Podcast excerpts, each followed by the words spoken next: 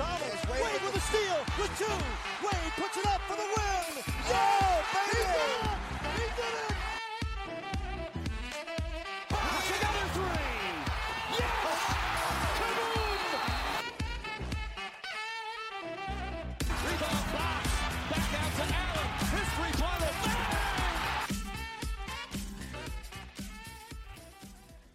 Bonjour et bienvenue à tous pour l'épisode numéro 21 du podcast Hit Me Up, le podcast de Miami Heat France.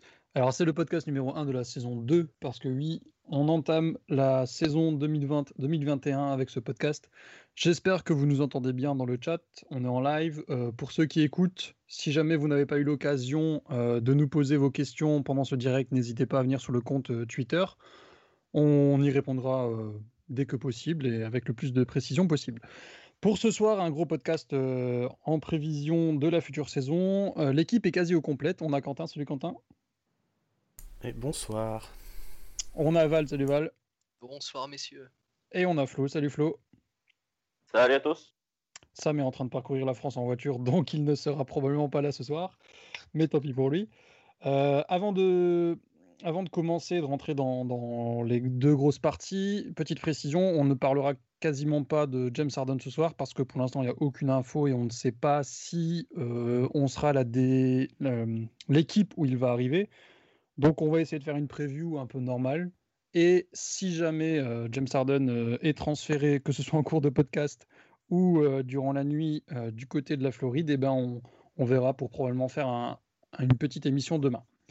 Euh, on va commencer tout de suite avec une première partie qui est la Free Agency. On va parler un petit peu de, des départs, des extensions, des, arrivées, etc. Euh, la première partie va nous être présentée par Flo. Flo, toi, tu vas nous parler des, prolongations de Goran Myers, Udo et l'extension de BAM. Ouais, donc euh, il y a plusieurs types de de- d'extensions de, contrat. Il y a d'abord il Dragic et, et Leonard qui ont été signés avec leur avec leur bird rights. C'est deux fois deux ans, mais avec une année en option. Donc en fait, euh, on est quasiment sûr que ce sera qu'une seule saison. Euh, Dragic a 18 millions cette saison et Leonard à 9. Ensuite, on a euh, bon, Aslem au minimum, donc ça, ça compte, ça compte pas euh, contre le cap. Et, et on a la prolongation de Ba- Adebayo donc qui commencerait que la saison prochaine au max à 163 sur 5. Donc c'est le seul qui prend un contrat de, de plus d'un an sur, sur cet été, mais euh, c'est c'est ce qui était prévu. Euh, pour vous, la resignature de Udo, euh, elle vous dérange ou pas? Absolument pas. Pas du tout. Non, Oui. c'était une petite question parce que je sais que Sam n'est pas Non. forcément fan du fait que, que Udo Non, prenne un, un spot. Sam et Nekayas, les, les grandes mentalités euh, sont pas tout à fait d'accord. Mais Ouais. euh, je, je les, je les comprends à la fois, mais à la fois je me dis qu'on a peut-être le 15e spot de la ligue le plus, le plus important entre toutes les équipes. Parce que je crois pas qu'il y ait un 15e joueur de rotation qui soit plus important qu'Aslem à Miami. Ouais, Donc, c'est ça me clair. va. C'est ça, bah, c'est en termes de daron et, mais de mecs eux, qui montrent l'exemple dans le vestiaire. Quoi. Eux, ils te diront qu'il serait très bien euh, en costard, quoi. Bien sûr. Et Ce qui n'est pas complètement faux. Ils auraient pas, ouais, ils auraient pas tort. On- On n'en a pas trop parlé, mais ça a été assez un regret de voir comment Wade a été géré euh, dans la fin de la décennie, notamment quand Mm. il est parti euh, jouer autre part, même si on sait que c'est jamais arrivé. Euh, pour, euh, pour maintenant euh, critiquer le fait que Miami fait tout pour, euh, pour rendre heureux Udo, qui est une autre, euh, une autre légende de la franchise. Donc c'est un peu compliqué de, de- d'en vouloir euh, au, front, au front office. En général, on s'en fout du 15e spot, on fait pas trop gaffe. Tant qu'il prend pas 10 millions par saison, euh, je vois pas en quoi ça pose problème. En fait. Qui plus est avec les tous les contrats qu'il y a actuellement. et-. Il n'y a pas une seule fois où on s'est dit, bon, bah, cette saison, on avait signé Aslem, mais on a raté tel jeune, quoi. Pas que je sache. Donc, euh, pour le moment, je fais confiance. Euh, avant de demander l'avis de Quentin et Val sur, euh, sur ces extensions et prolongations, euh, petite précision, Bama Bayo, donc c'est 263, ça peut monter jusqu'à 200 millions sur 5 ans, s'il fait la NBA Team ou le défenseur de l'année. Donc euh, Et on va MVP voir. aussi. Pardon? Il me semble que pour le max du max, c'est MVP. euh, le, Oui, le MVP. goal. Donc euh, Ouais, très peu de chances que. Il a, 25 il a 25% du cap, et pour arriver à 30, il faudrait qu'il soit MVP. S'il est deploy ou all, all defense, first defensive team, il monte à 27%. Il y a, il y a- je crois qu'il y a 4 ou 5 clauses comme ça. Qui Donc, monte à euh, ça peut monter très haut, mais bon, ce sera dans tous les cas, ce sera le, le tarif qu'il faut pour, pour BAM parce qu'il est trop important pour nous. Euh, Val et Quentin, Goran et Myers, prolongation euh, chère, on va dire, mais indispensable parce qu'il y a une team option l'année prochaine qui peut nous, aider à aller chercher quelqu'un, si on ne fait pas James Harden du coup. Euh, Qu'est-ce que vous en pensez de ces signatures? Un peu deck de, pour Myers ou pas? Myers, c'est un peu cher, euh, forcément, je m'attendais pas à ce qu'ils reprennent 10 millions. Mais bon, je me dis que le roster est, pas trop mal pour, l'instant. Enfin, c'est dans la continuité de, de la saison dernière. Hein. Ouais. Même si Leonard n'avait pas joué euh, pendant les playoffs, euh, au final, c'est un joueur assez important dans le 5 de départ sur la saison régulière. Donc, euh, je vois pas, enfin, je vois pas de mal à ce qu'il revienne. C'est pas un problème parce que ça compte, ça compte qu'ils prennent par exemple 4, 5, 6, 9 millions, ça compte pas plus dans le cap puisqu'il a été signé avec les, ce qui nous restait on va dire, c'était le dernier contrat signé. Donc en fait, ça change pas grand chose. Et vu que ça, vu qu'on a encore une exception là, qui est la biannuelle, euh, ça, ça, ça, change rien quoi. C'est juste qu'il aura probablement plus de valeur si on venait à faire un échange à la trade deadline. Ouais, Je pense que c'est ça. Comme tu l'as dit, Flo, il nous reste la, pardon, il nous reste la biannuelle exception de 3,6 millions.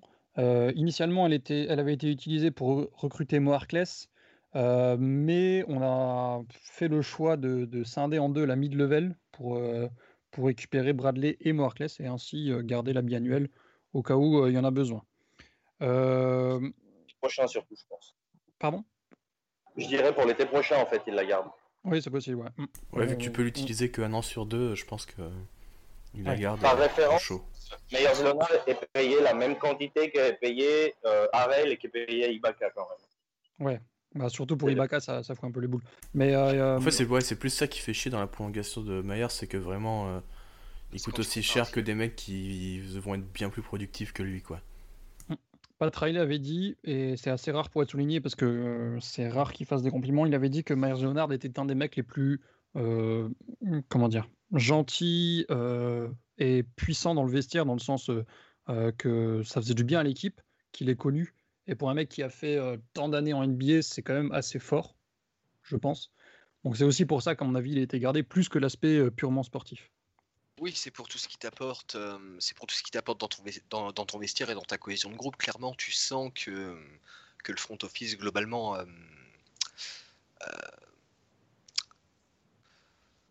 value oui. beaucoup, value beaucoup ses, son, son, apport à ce niveau-là. Et pour revenir rapidement après sur Goran, euh, concrètement, on s'attendait à ce qu'il soit signé à un prix assez élevé, donc il n'y a pas de surprise.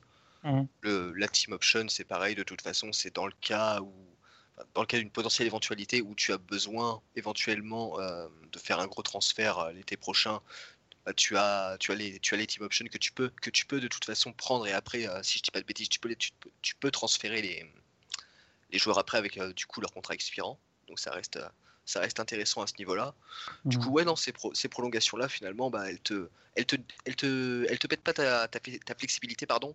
Donc au final, tu, ça reste dans les, ça reste dans les plans qui est qu'on imaginait déjà bah, depuis, depuis euh, quasiment un an. Donc, euh, donc, pas de surprise. Et puis ça reste dans la continuité. Donc il n'y a pas, il a pas de vrai souci à ce niveau-là. Le, le, en fait, le petit... pardon, vas-y Flo. Non, j'allais dire à la fin de la saison, ce sera le problème de Houston de toute façon. oui. On en parlera peut-être après.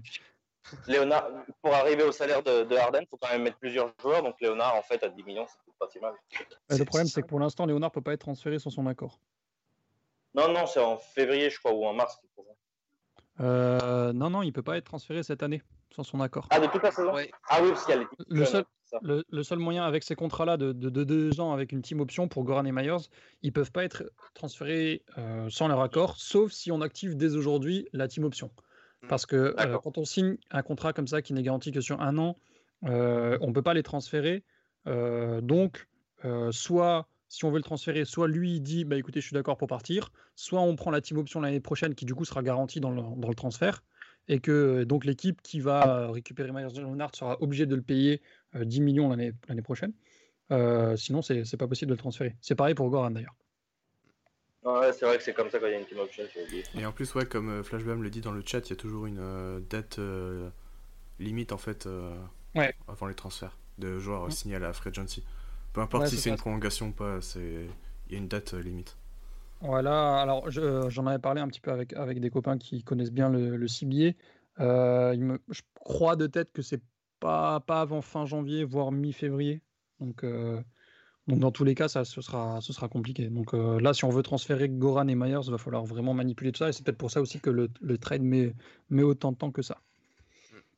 Euh, on va passer à la seconde partie. Quentin, toi, tu vas nous parler de la signature de Bradley.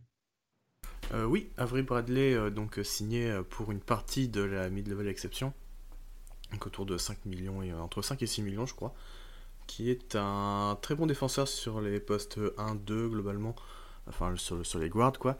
Euh, il est pas hyper grand, mais il est quand même, euh, il a quand même une belle envergure. 6-7, je crois que c'est 2 euh, mètres, quelque chose comme ça.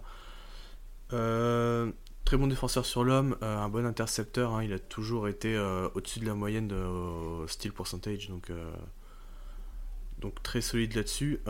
bon, tireur à 3 points, un peu au-dessus de la moyenne sur les mm. postes 1-2. sur cleaning de, glace, il est à 62e percentile l'année dernière donc euh, très propre. 36% euh, en moyenne pour 3,5 euh, tentatives, donc voilà, c'est pas un shooter à gros volume forcément, mais c'est un shooter correct qui va permettre de space un peu le, terrain et puis de, bah, de permettre aux autres joueurs de faire ce qu'ils ont à faire quoi. Donc vraiment un 3 sur les postes 1-2 qu'on n'avait pas. Et c'est quelque, chose qui nous manquait, quelque chose qui nous manquait l'année dernière. C'était bon, on aurait bien aimé avoir un créateur en plus, mais mmh voilà, c'est vraiment. Euh, l'année dernière, on souffrait terriblement sur les postes 1-2 avec Nunn, Goran, Tyler, euh, Duncan, tout ça. Enfin, c'était compliqué. Du coup, là, on se retrouve avec un bon, voire excellent défenseur pour les playoffs euh, à venir.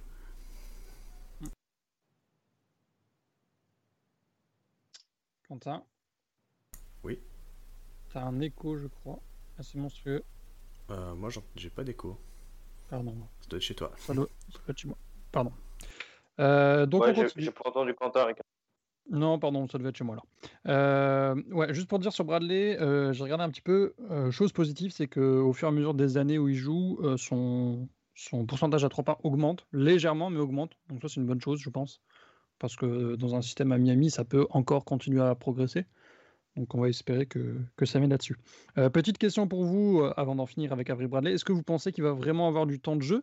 Ou vous pensez que ça va plus être un outil euh, destiné à certaines euh, euh, équipes en face qu'on va sortir quand on va vraiment avoir besoin de défense? Je, pense que la, réponse se situe un peu entre les deux. Dans le sens, où, forcément, forcément ça, va être un, ça va être un joueur de par son profil où tu vas le sortir face à quasi face à n'importe quelle équipe qui a un gros meneur ou un gros poste 2 qui, qui sera en mesure de défendre clairement, tu vas sortir Bradley, tu vas, tu vas le mettre dessus.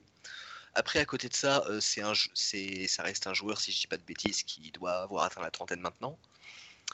Donc, euh, donc pour toi, vrai, vrai, euh, Bradley. Je, je, pense que, je pense quand même qu'il fera, qu'il sera en partie intégrante de la, de la rotation. Ce sera pas exactement comme. enfin, je le vois pas être dans un, dans un, dans, un, dans un profil un peu à la, à la Iguodala, la, pendant la bulle et la saison dernière, où il aura que très peu de temps de jeu et pendant la régulière où tu le verras pendant les playoffs, je pense que Bradley, tu as quand même envie de le faire, as quand même envie de le faire jouer un minimum, notamment parce que même en régulière, en fait, il t'apporte quand même un quelque chose, il t'apporte quand même quelque chose que tu n'as pas et qui peut être et qui peut être utile euh, au fil de la saison. Mmh. Et euh, et puis en plus, ça te, fait, ça te fait une rotation en plus éventuellement pour continuer un peu à reposer Goran, donc qui aura encore une fois un rôle très très important dans la saison à venir je pense oui, puis, puis même ne serait-ce que pour avoir un, Bradley en rythme, en fait, t'as pas envie de, trop le. Tu vas forcément le reposer un peu, mais peut-être pas trop le reposer non plus. Ouais. Euh, Flo, t'es d'accord avec ça? Ouais, et surtout qu'il a pas joué depuis euh, quoi 9 mois maintenant? Oui, c'est probablement le joueur d'effectif. Ouais, ouais, non, il est pas parti dans la bulle ni rien. Donc, euh, de ce qu'on a vu un peu pour le moment, il a l'air un peu rouillé, mais je pense que ça va venir. Et puis, euh, s'il peut donner, enfin, s'il peut faire reposer Dragic, par exemple, en début de saison, euh, moi je pense qu'il aura des minutes. Les, les minutes où, euh, où, Dragic devra se reposer, plus celles où Nunn fera n'importe quoi, je pense qu'il aura de quoi faire. Il aura beaucoup de minutes du coup. c'est possible. Ah, ça peut être un peu fluctuant, c'est un peu de ces joueurs qui peuvent faire 28 minutes un soir et puis 8 minutes le soir d'après. Mm. voilà, ça va dépendre hein, de toute façon. En espérant que de toute façon, euh, sa réussite extérieure soit là, parce qu'on va parler de Moarclès après, ils sont clairement dépendants de ça, hein, de toute façon. Ouais, c'est vrai. Et Ouais, puis, euh, c'est- c'est pas des faut, pas trop. C'est un truc que j'avais remarqué aussi, c'est que c'est la création, quoi. Faut pas s'attendre à ce que ce soit un vrai point guard. Euh, Non, euh, il va pas clair. du tout créer plus que Hero, par exemple, ou voire même plus que None. Ouais, non, mais même Nunn à ce stade est, est très certainement un, un meilleur créateur qu'Avery Bradley. Donc euh, tu le fais uniquement Ouais, pour être en il- catch il- and il shoot se- et défendre. Quoi. Il se trouve son shoot vachement plus facilement. Bah, de toute façon, c'est pas pour ça qu'on l'a récupéré, hein, clairement pas. Non, non, c'est sûr. voilà, oui, oui. c'est sûr. Donc, Après, s'il a envie, s'il a envie de- d'essayer un peu et puis que ça marche, pourquoi pas, mais bon, pas besoin. ouais, moi, je, moi, je- préfère s'il essaye pas, hein, on va pas se mentir. Donc, euh, on verra bien. Euh, on va passer à la signature de, de Mo donc qui complète euh, l'arrivée de l'été avec Avery Bradley. Donc, Bradley, je sais plus si on l'a dit, il est arrivé pour 5,64 millions. Mo Harkless arrive lui pour 3,6 millions, donc c'est l'autre partie de la mid-level exception. Euh, c'est Sam qui devait nous le présenter, mais on, on va faire très rapidement. Euh, Mo Harkless, est-ce que pour vous, il va vraiment être capable de, de faire un petit peu oublier Jake Crowder Ou vous pensez que c'est un choix par défaut et que du coup, euh, on l'a pris, mais qu'il n'aura pas tant d'impact que ça euh, sur le terrain? Je pense qu'il aura quand même qu'il un impact. Mais bon, Jake Crowder, il a fait une, un bout de saison tellement exceptionnel avec Miami que il va être dur à, à faire oublier. Mais euh, ça. je pense qu'il peut être utile euh, pour, euh, pour, bah, pour défendre déjà, forcément. C'est un plutôt bon contrat et intercepteur aussi, le Delombra. Euh, pour son poste, c'est c'est assez intéressant, peut-être apporter un peu plus de protection de cercle qui, qui nous fait encore un peu défaut. Et euh, bah, je crois qu'il shoot relativement bien 3 points. euh, C'est pas mauvais. Hein. C'est pas mauvais. J'ai pas les quoi. sous les yeux. Ça a amélioré avec Portland, je crois, il ne me trompe pas. Les pourcentages, je les ai tous les, sous les yeux. Alors en carrière, tu es, à 32%. Cependant, sur la, c'est un, un, un, un joueur pardon, qui, a été capable, qui a été capable de shooter à, plus, à un peu plus de 40%. Il, sur, ses, sur, la saison, sur la saison dernière, avant euh, avant d'être transféré aux Knicks, pardon, ou, de, ou de partir des Knicks, je ne sais plus dans quel ordre c'était, mais il était. euh, il tournait à, à 37% aux Clippers avant de voir son pourcentage baisser à New York. Donc c'est un, c'est un joueur qui, mine de rien, a quand même un, un potentiel au shoot à, à creuser. Donc pour le peu qu'il ait, pour le peu qu'il ait des shoots ouverts et qu'il ait, des- qu'il ait des bonnes possessions et que, et que la réussite suive. Et de toute façon, quand on prend après euh, Jay Crowder, euh, quand il est arrivé, on parlait pas non plus forcément d'un énorme sniper et qui a fait une saison et qui a fait une demi-saison au shoot absolument euh, absolument Et folle avec le 8. Il shootait comme Robinson en fait. Vraiment, enfin, vraiment pendant un moment, il prenait 8 Ouais, tirs par match, il en mettait 3 comme Robinson. Ouais, c'est ça. C'est incroyable. ça. Donc on peut, en fait, ce que je me dis, c'est qu'on peut espérer potentiellement un, un, un leap un petit peu, euh, un peu similaire pour Arclès éventuellement, et pour euh, éventuellement pourquoi pas d'autres joueurs. Euh, donc passer de, je sais pas, 35% à 37-38, déjà, ce serait quand même euh, un, bel, un bel upgrade par rapport au- à ces pourcentages, euh, à, à ces pour- à- à ces pourcentages de base. Donc tu, t'as pas un sniper avec Arclès, mais en vrai, c'est pas non plus. Sans être, sans être super fiable, ça va. Ça va et tu peux espérer que ce soit pas trop dégueulasse. C'est Moi, c'est je un shooter correct au final. hein. C'est voilà, c'est Oui, un mec qui va. est capable et qui va qui shoot pas non plus à 30% quoi. Ouais, Ah, je- dans la moyenne. Il, va pas t'handicaper, il va pas non plus te faire monter. euh, Ces dernières sur ces dernières saisons, il a qu'une il a, il en a qu'une seule à, il en a qu'une seule à moins de 30%. Donc et on tourne et on tourne euh, globalement Ouais, autour mais- de 35, euh, 37%. Donc ça passe. Je sais pas, je sais pas, parce que moi je suis vraiment hum, un peu plus négatif que vous là-dessus, parce que je pense que quelqu'un qui shoot à sentais 30%, je- pour moi, il peut pas jouer s'il shoot à 30% en Morclès. Parce que euh, il va devoir absolument euh, apporter de la défense et du 3 points. Mm. Et s'il n'est pas au minimum à 34, voire 35, je, je le vois pas vraiment avoir du temps de jeu, parce que ça pousse quand même un petit peu derrière. Moi, j'ai quand même, l'impression que depuis que son avant-dernière saison à Portland, il, quand même, il baisse de niveau, même en défense. Et euh, je suis pas certain que s'il monte pas son niveau global, il ait tant de temps de jeu que ça. Surtout vu que euh, Pretus Achiwa montre de belles choses.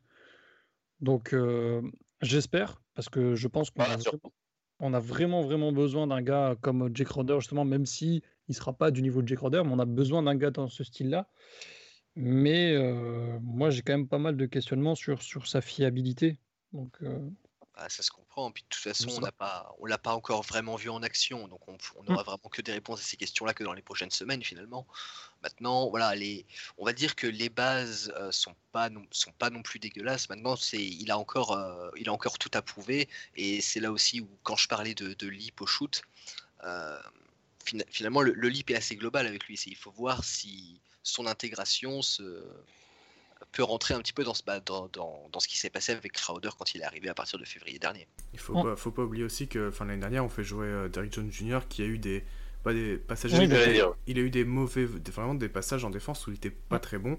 Et pourtant, Ouais. il jouait quand même en tirant à 12% à 3 points. Donc, euh, Arclès, il aura du temps de jeu. Si Derrick Jones en a eu l'année dernière en étant moins bon que ce qu'on pensait défensivement, bah, Arclès en aura. Surtout Bah, qu'il est- sera forcément. Enfin, il peut pas être beaucoup moins bon à 3 points que Derrick Jones, qui vraiment, je crois qu'il était vraiment à 27% l'année dernière. Ouais, donc, euh, je suis d'accord. Global- d'accord avec toi globalement, là-dessus. Arclès, c'est un meilleur shooter. donc, euh, Mais je, je suis complètement d'accord avec toi là-dessus, mais je, moi je parlais plus du fait que de la comparaison avec Crowder. Euh, parce que pour moi, Derrick Jones Jr. sera plus remplacé par euh, Okpala, dont on parlera après, plutôt que par, euh, par Arclès. Mais demander euh, autant à Arclès par rapport à Jake Crowder, je pense que c'est pas possible. Ah oui, non, mais je, je pense que Ouais. ça n'a. Enfin, on n'a pas les mêmes attentes pour Arclès qu'on avait pour Crowder. bien sûr. Enfin, je pense que. Enfin, pour moi, c'était assez clair euh, à ce niveau-là. Enfin, ouais, de Non, mais c'est- Alors, par exemple, si je vous dis qu'on perd Crowder et Jones et qu'on prend Arclès, Achiuwa et Okpala, euh, on est perdant, quoi, en fait. Enfin, je veux dire, pour cette saison. On perd Ah en bon qualité. Bah, le problème, c'est que tu. En fait, le problème, c'est pas un problème, mais tu peux pas faire jouer les trois d'un coup. Parce qu'Okpala apporte quelque chose, euh. Arclès apporte quelque chose, et euh, Ochoa apporte quelque chose. Mais tu peux pas faire jouer les trois. Crowder faisait un mix si de tout Okpala, ça euh, à un certain si niveau. Okpala, il shoot aussi bien, aussi bien que ça, ça va. Mais c'est clair. s'il mais. Okpala, de toute il façon. euh, enfin, Jouer avec Arclès, quoi. il, va, il va passer deuxième meilleur shooter de la ligue derrière Duncan, hein, ça c'est clair. c'est parti. Euh, non, mais voilà, tout ça pour dire que l'apport d'Avery Bradley est vraiment, vraiment importante et je pense que ça peut être vraiment utile, mais que si on s'attend à ce que Mo Harkless fasse du Jake Crowder, on, on se trompe parce qu'à mon avis, il sera pas capable de le faire et ce serait un tort de lui demander exactement la même chose. Oui, non, clairement. moi, je suis d'accord là-dessus. ouais. Qui, qui, essaie, qu'il essaie de faire euh, bah, plus ou moins les mêmes choses parce que euh, c'est très probablement ce que Spolstra lui demandera, mais ce sera pas au même degré. Ok. Est-ce que vous avez quelque chose à rajouter sur les, les recrues euh, Avery Bradley et puis, euh, et puis euh, Mo Harkless? Ou On peut passer à la suite? Non, pour ma part, rien de particulier. Écoute, euh, Ouais. Alors, je crois que c'est toi, Val, qui nous parlera après des départs, c'est ça?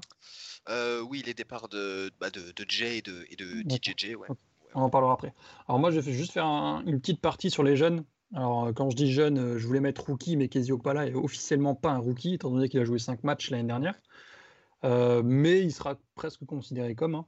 Euh, alors moi, pour de ce que j'ai vu de Casey Okpala, que ce soit un peu sur quelques images de G-League ou surtout là sur cette pré-saison, euh, il y a quand même beaucoup, beaucoup, beaucoup de potentiel. On va pas se mentir. Il est long, comme dirait Alex de Trash Talk, je crois. Il peut se gratter les chevilles en restant debout. Euh, après, il y a encore beaucoup de travail. Euh, comme l'a dit Bam encore aujourd'hui, si euh, Iggy reste et euh, peut développer euh, Kezio Okpala comme lui, ça peut devenir un monstre défensif. Et s'il arrive à confirmer qu'il a réussi à développer un shoot à trois points, alors qui pour moi est un geste, enfin son geste je le trouve horrible, mais s'il arrive à les rentrer, ça peut être un 3D absolument monstrueux, beaucoup plus important pour moi que, que Apulette euh, d'Eric Jones Jr. Et en tout cas, il y, a un, il y a un vrai potentiel de ce côté-là, et je pense qu'il aura quelques minutes cette année, euh, justement dans ce rôle-là de, de Derrick Jones Jr. Euh, je ne sais pas si dans le chat vous avez vu le match de, Toronto cette nuit, mais euh, il a encore montré de très belles choses. Et pour euh, Flo notamment qui a vu le match contre les Pélicans, Ingram a été incroyable, mais je trouve que malgré ça, Okpala a quand même fait du super boulot dessus.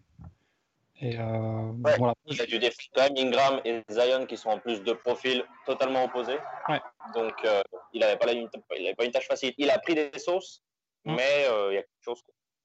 Et Mais- il s'est fait, il s'est pris un gros dunk sur la tête aussi. Mais mais il y, a- il y a du truc, il, il y va, il a pas peur, et puis euh, je le trouve juste dans ce qu'il fait, même si euh, voilà, tu sens qu'encore il est jeune, que c'est brut et qu'il y a du boulot. Mais pour moi, il y a quand même du potentiel. et, euh, alors je, je sais pas, j'ai vu des rumeurs comme quoi euh, il y a quelqu'un qui croyait plus en Casey Okpala qu'en Tyler Hero. Ça me paraît un peu gros quand même. Oui, du calme. Mais, euh, Pour l'instant, c'est un peu. Ouais.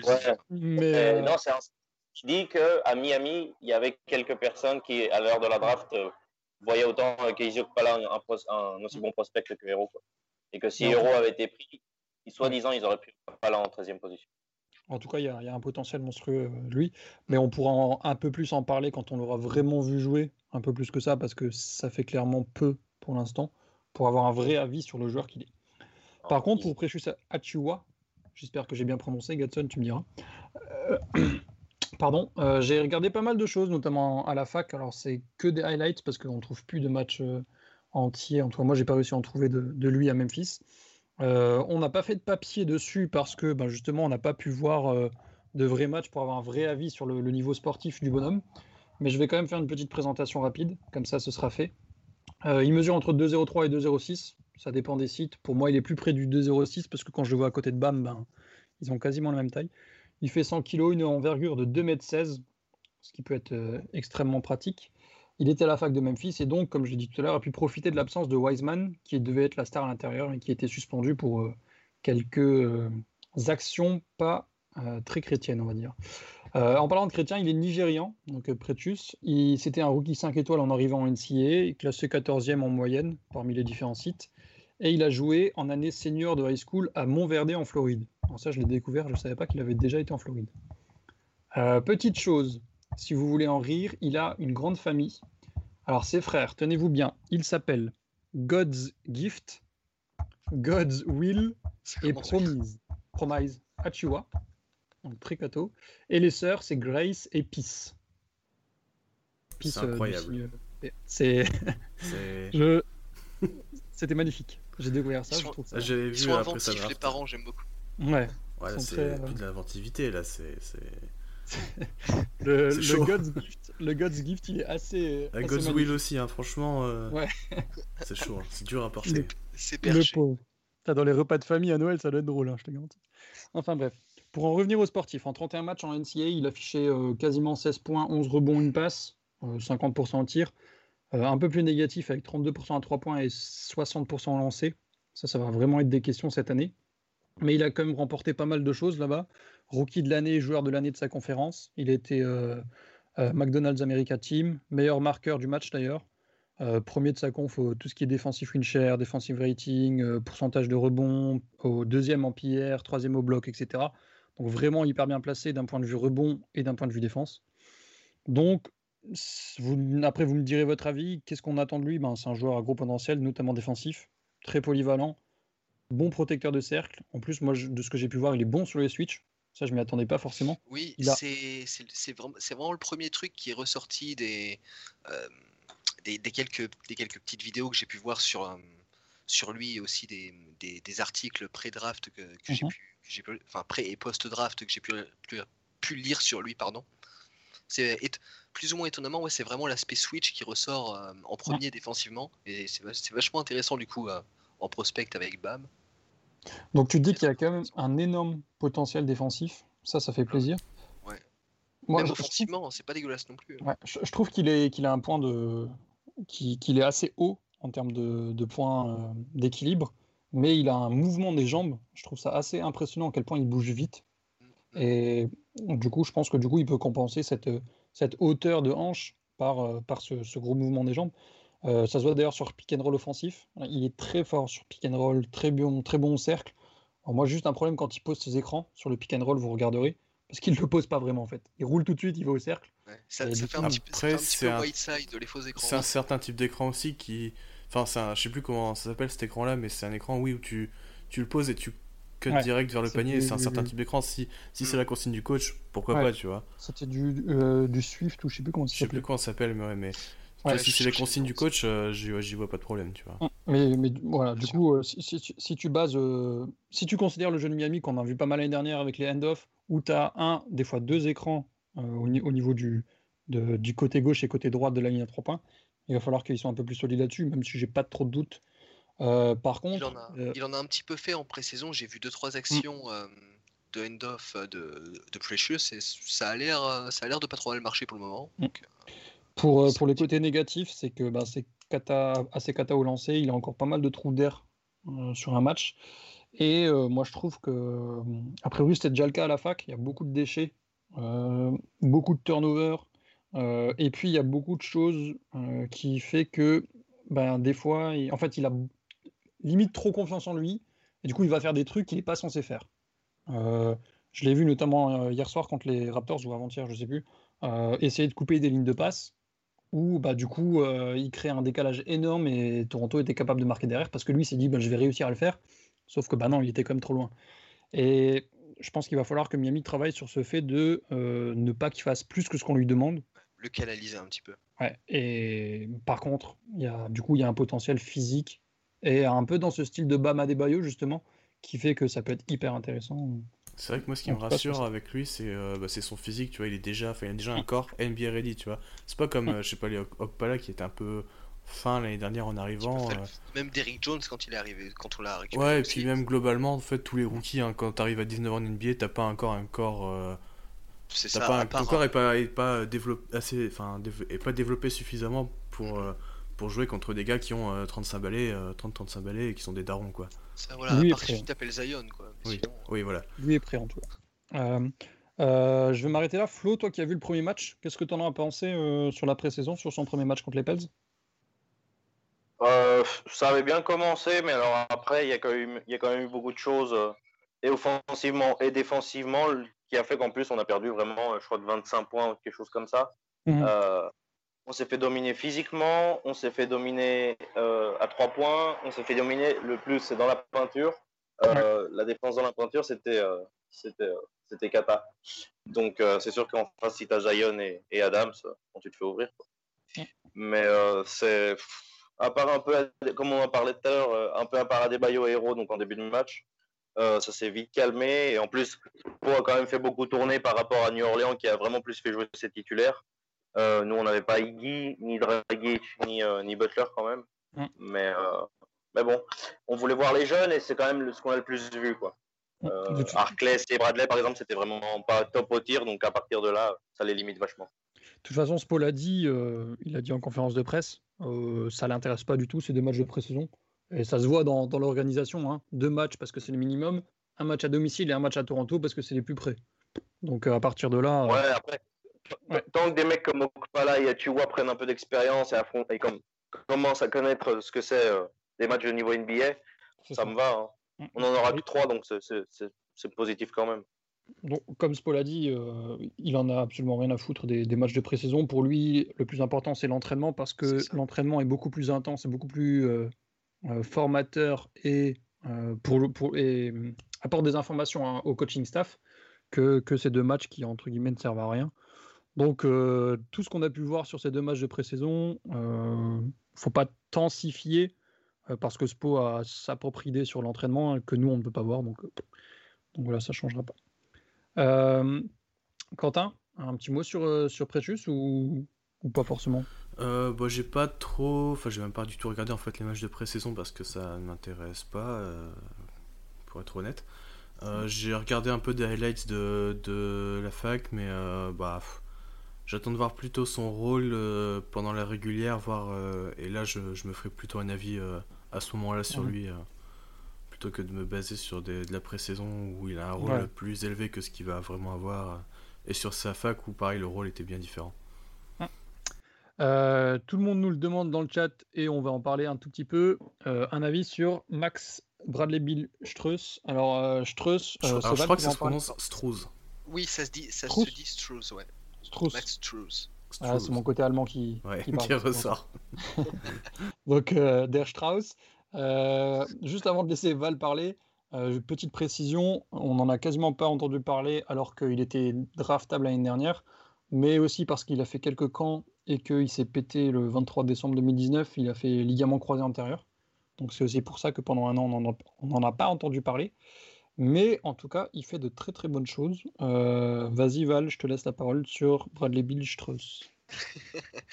Ouais, bah, alors pour, euh, pour, pour résumer un petit peu, c'est un, un guard qui nous vient de, qui nous vient de la fac de DePaul. Euh, alors, alors, dans, le profil, bon, pour ceux qui ont vu notamment le, match face à Toronto, donc on est sur un, on est, grosso merdo sur un shooter. À la fac, il a, à la fac, il a, montré des, capacités de scoring qui, semblent être euh, un peu plus, on va dire un peu plus, un peu plus élevé, un peu plus varié par rapport à ce que, au, rôle auquel on pourrait potentiellement s'attendre de lui si il vient avoir un, un rôle. Euh, un rôle, un, définitif dire, dans la rotation dans, dans les mois à venir. Donc c'est un, joueur hein, qui, a, qui à la fac a été, a été capable de, marquer, euh, de marquer la trentaine, la quarantaine de points. Il tournait sur, ces, sur ces deux années de fac, il tournait quand même à, quasiment 19 points de moyenne en prenant, en prenant quasiment 6 rebonds. Donc c'est un, un, joueur assez actif et qui au niveau de ses pourcentages, on est quand même sur euh, des pourcentages assez propres. 40, 42, 42% c'est un poil faible, mais à 3 points on est à 35%, donc c'est pas mauvais. À voir comment ça se comment ça se euh, voir ce que ça donne en NBA, pardon. Euh, maintenant, sur, pour revenir un petit peu sur son, sur son match à sa, face à Toronto, oui, donc il a mis, euh, il a mis 22, il a mis 22 points, si je dis pas de bêtises, en étant, en étant à 6 sur 6 de loin, si je ne dis pas de, si je ne m'abuse. je crois qu'il est à 6 sur 8. Attends, je vais te trouver les stats. Il me ouais, bah, en, enfin, en tout cas, il a mis 6 3 points. Il a 22 minutes de jeu, 8 sur 11 de tir, 6 sur 8 à 3 points. 6 sur 8, d'accord. Ok, ok en tous les cas, il met 6 3 points. Et dans, le profil, dans, le profil qu'on voit, euh, concrètement, de ce que de ce que moi de ce que moi j'ai pu voir euh, on, voit un petit peu des choses à ce que ce que faisait bah, Duncan Robinson dès l'année dernière donc euh, sortie sortie d'écran il prend la il prend la balle après un end-off, il shoot, tu sens qu'il a quand même l'air d'être assez, confiant, pardon. il, reçoit la balle, quelle que soit la, quelle que soit la situation, si la passe est, bonne ou pas très bonne, il prend il shoot. Donc euh, ça, a l'air d'être un joueur qui peut potentiellement obtenir un peu cette euh, green light que Spolstra a rapidement donné à Duncan Robinson l'année dernière. Selon, euh, selon son rôle, ça peut être intéressant à ce niveau-là. Il y a aussi bah, un, autre de, un autre de ses paniers où il, donc, il, cut et il va, et il va au lay-up à Il, va au lay-up, donc ça nous, ça nous montre un petit potentiel dans, dans sa capacité un petit peu à, à, varier son jeu, chose aussi que, que Robinson a été capable de faire euh, suite, à, suite à la saison dernière. Donc dans le, dans le profil, dans le profil c'est plutôt intéressant. Et dans le cas, dans, dans, le cas où évidemment là on va pouvoir euh, mentionner un petit peu le, le transfert, le, transfert potentiel de, pour James Harden, dans le cas où on doit mettre euh, un Duncan Robinson dans le package, tu as potentiellement une, une, solution de, de, de, rechange à développer en, donc en Max Truss qui, en Max Truss, pardon, qui, qui semble avoir un profil à peu près similaire et qui, avec un peu de travail, devrait potentiellement s'intégrer euh, dans, le système offensif de Spolstra et être capable de faire à peu près la même chose, à voir avec quelle réussite, euh, selon, selon le temps de jeu qu'il aura et selon, euh, selon s'il est, selon s'il est gardé, parce que pour l'instant, de toute façon, il a, son contrat n'est qu'un n'est qu'un oui. contract. Mais, mais dans tous les cas, ah oui, c'est un, c'est un joueur avec un potentiel intéressant et s'il a pour le peu qu'il gagne, en temps, gagne en temps de jeu et qu'il ait sa chance, il, il a la possibilité d'apporter, il, a des, il a les outils pour bien s'intégrer offensivement en tout cas. Il a, en, plus de son shoot qui est... Euh, alors c'est compliqué de juger sur deux matchs de pré-saison parce que le premier c'était une cata, le deuxième c'était incroyablement impressionnant. Euh, il a un shoot et moi je trouve la différence avec euh, Duncan Robinson qui évidemment est un bien meilleur shooter encore parce que lui il est quasiment il est élite euh, il a aussi cette capacité de cut, mais par contre, je trouve que Max Truss est plus tanké et je le trouvais moins passable défensivement. Donc, euh, on est à quasiment 100 kilos hein, quand même, hein, donc pour ah, quasiment 2 mètres, hein, c'est pas mal. Comme on dit chez moi, c'est une belle bête, ça c'est Donc intéressant Max Truss, c'est clair. Il faudra en voir plus s'il a du temps de jeu avec son, son tout contrat, mais en tout cas il y, a, du potentiel et je pense que Miami a encore fait une belle petite trouvaille en espérant que son talon, euh, enfin son s'est croisé et son genou le, laisse tranquille. Si je dis pas de bêtises, il avait fait le camp des Warriors notamment la saison dernière.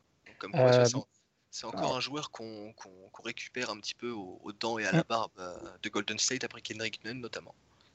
Il a fait, il a fait hmm, Boston et il a fait après Chicago. Alors ça, je suis sûr. Je semblais avoir vu Golden State, mais je, me trompe peut-être. Hein. J'ai pas fait gaffe. Mais je sais qu'il s'est blessé avec Chicago quand il était en G-League. Avec euh, le 23 décembre, du coup, ça fait presque un an. Donc, euh, il a même fait un essai chez les Sixers, comme dit Rob, nous dit Gadson. c'est bien possible.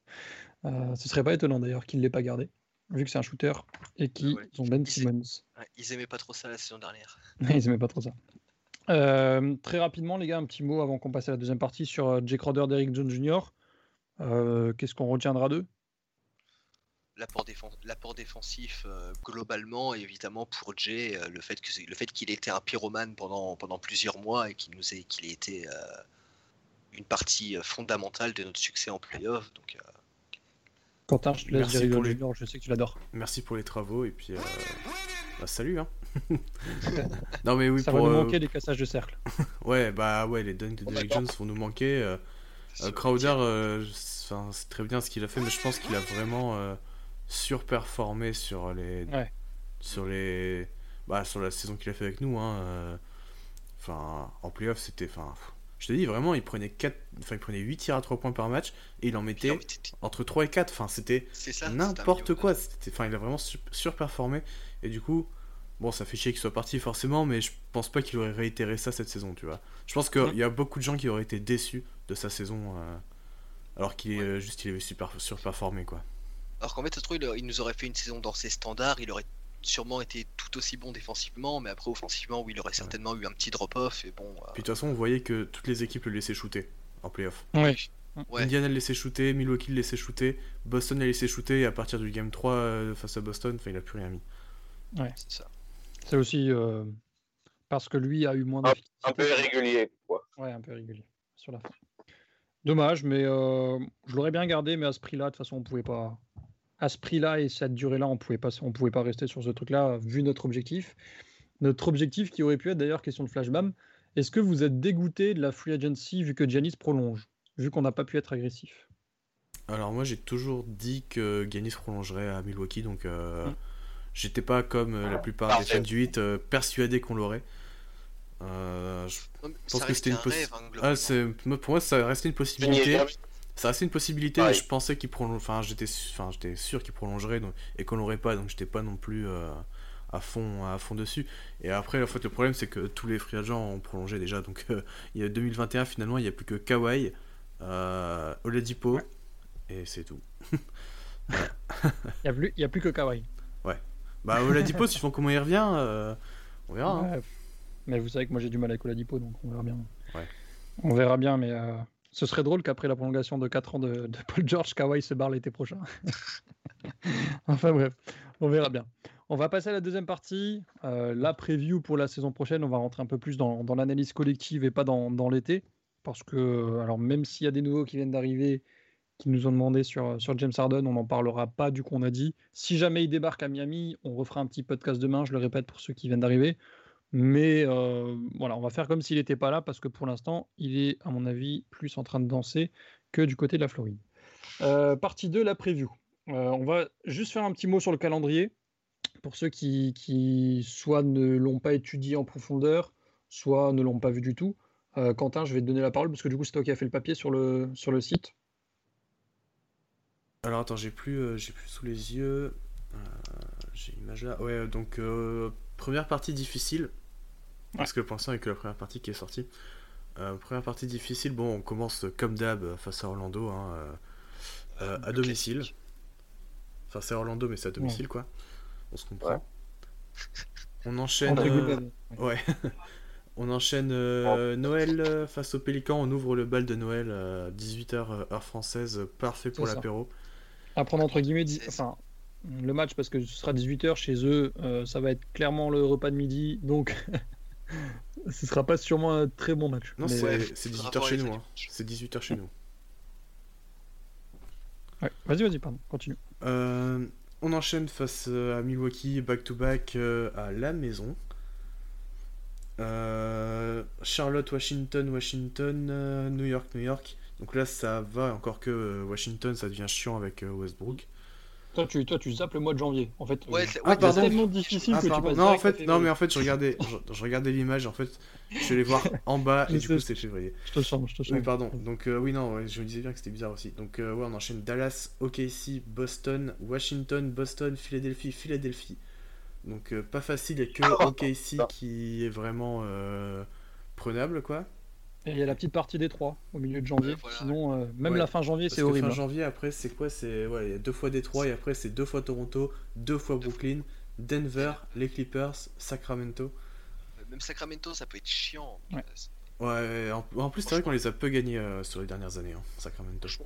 Le, le mois de jan- le mois de janvier est très très copieux. hein. Ouais. Au mois de mars, après, on enchaîne avec Charlotte, Washington, euh, Washington. Euh, deux fois New York, donc là, c'est un peu plus calme. Encore, enfin, comme je disais, Washington, euh, vu que Westbrook est arrivé, c'est chiant. Parce que bah ils vont pas être aussi euh, simples que prévu. L'année dernière, on a galéré déjà de toute façon. Ouais, ils nous emmerdaient déjà Ouais. la- l'année dernière. Est-ce qu'il y a encore Garrison Matthews? C'est ça la vraie question. Ouais. Ensuite, retour d'Arden à Houston. Putain, je voulais la faire. Alors, ça, ensuite, c'est donc c'est le road trip. euh, voilà, Houston, Utah, euh, Clippers, Warriors, euh, encore Sacramento, les Lakers et on termine à OKC pour revenir à la maison et puis on va jouer Toronto, Utah et Atlanta. Euh, Atlanta par deux fois même en, en mars, début mars et euh, on finit par euh, les Pélicans. Donc euh, un calendrier très compliqué. Ouais, c'est difficile. Mais j'ai l'impression Euh, qu'il y a beaucoup moins d'équipes prenables qu'avant. Enfin, Ouais. globalement, en NBA, j'ai l'impression que le Ouais, niveau bah, c'est très homogénéisé. Il y a un, puis il y a un autre truc, c'est qu'en plus, Miami, maintenant, leur division qui a été la pire pendant des années, elle s'est largement améliorée cette saison. Avec Atlanta qui s'est bien amélioré, Washington qui s'est bien amélioré, Charlotte aussi. Il n'y a que Orlando qui fait rien, comme. Moi. Charlotte, je suis pas d'accord, les gars. Charlotte, pour moi, il reste Ah nul. Ah oui, non, mais ils sont. Oui, Ouais, pour moi, ils, Charlotte sont, ils sont améliorés quand même. Ouais. Ils sont améliorés quand même. Ils ont amélioré comment?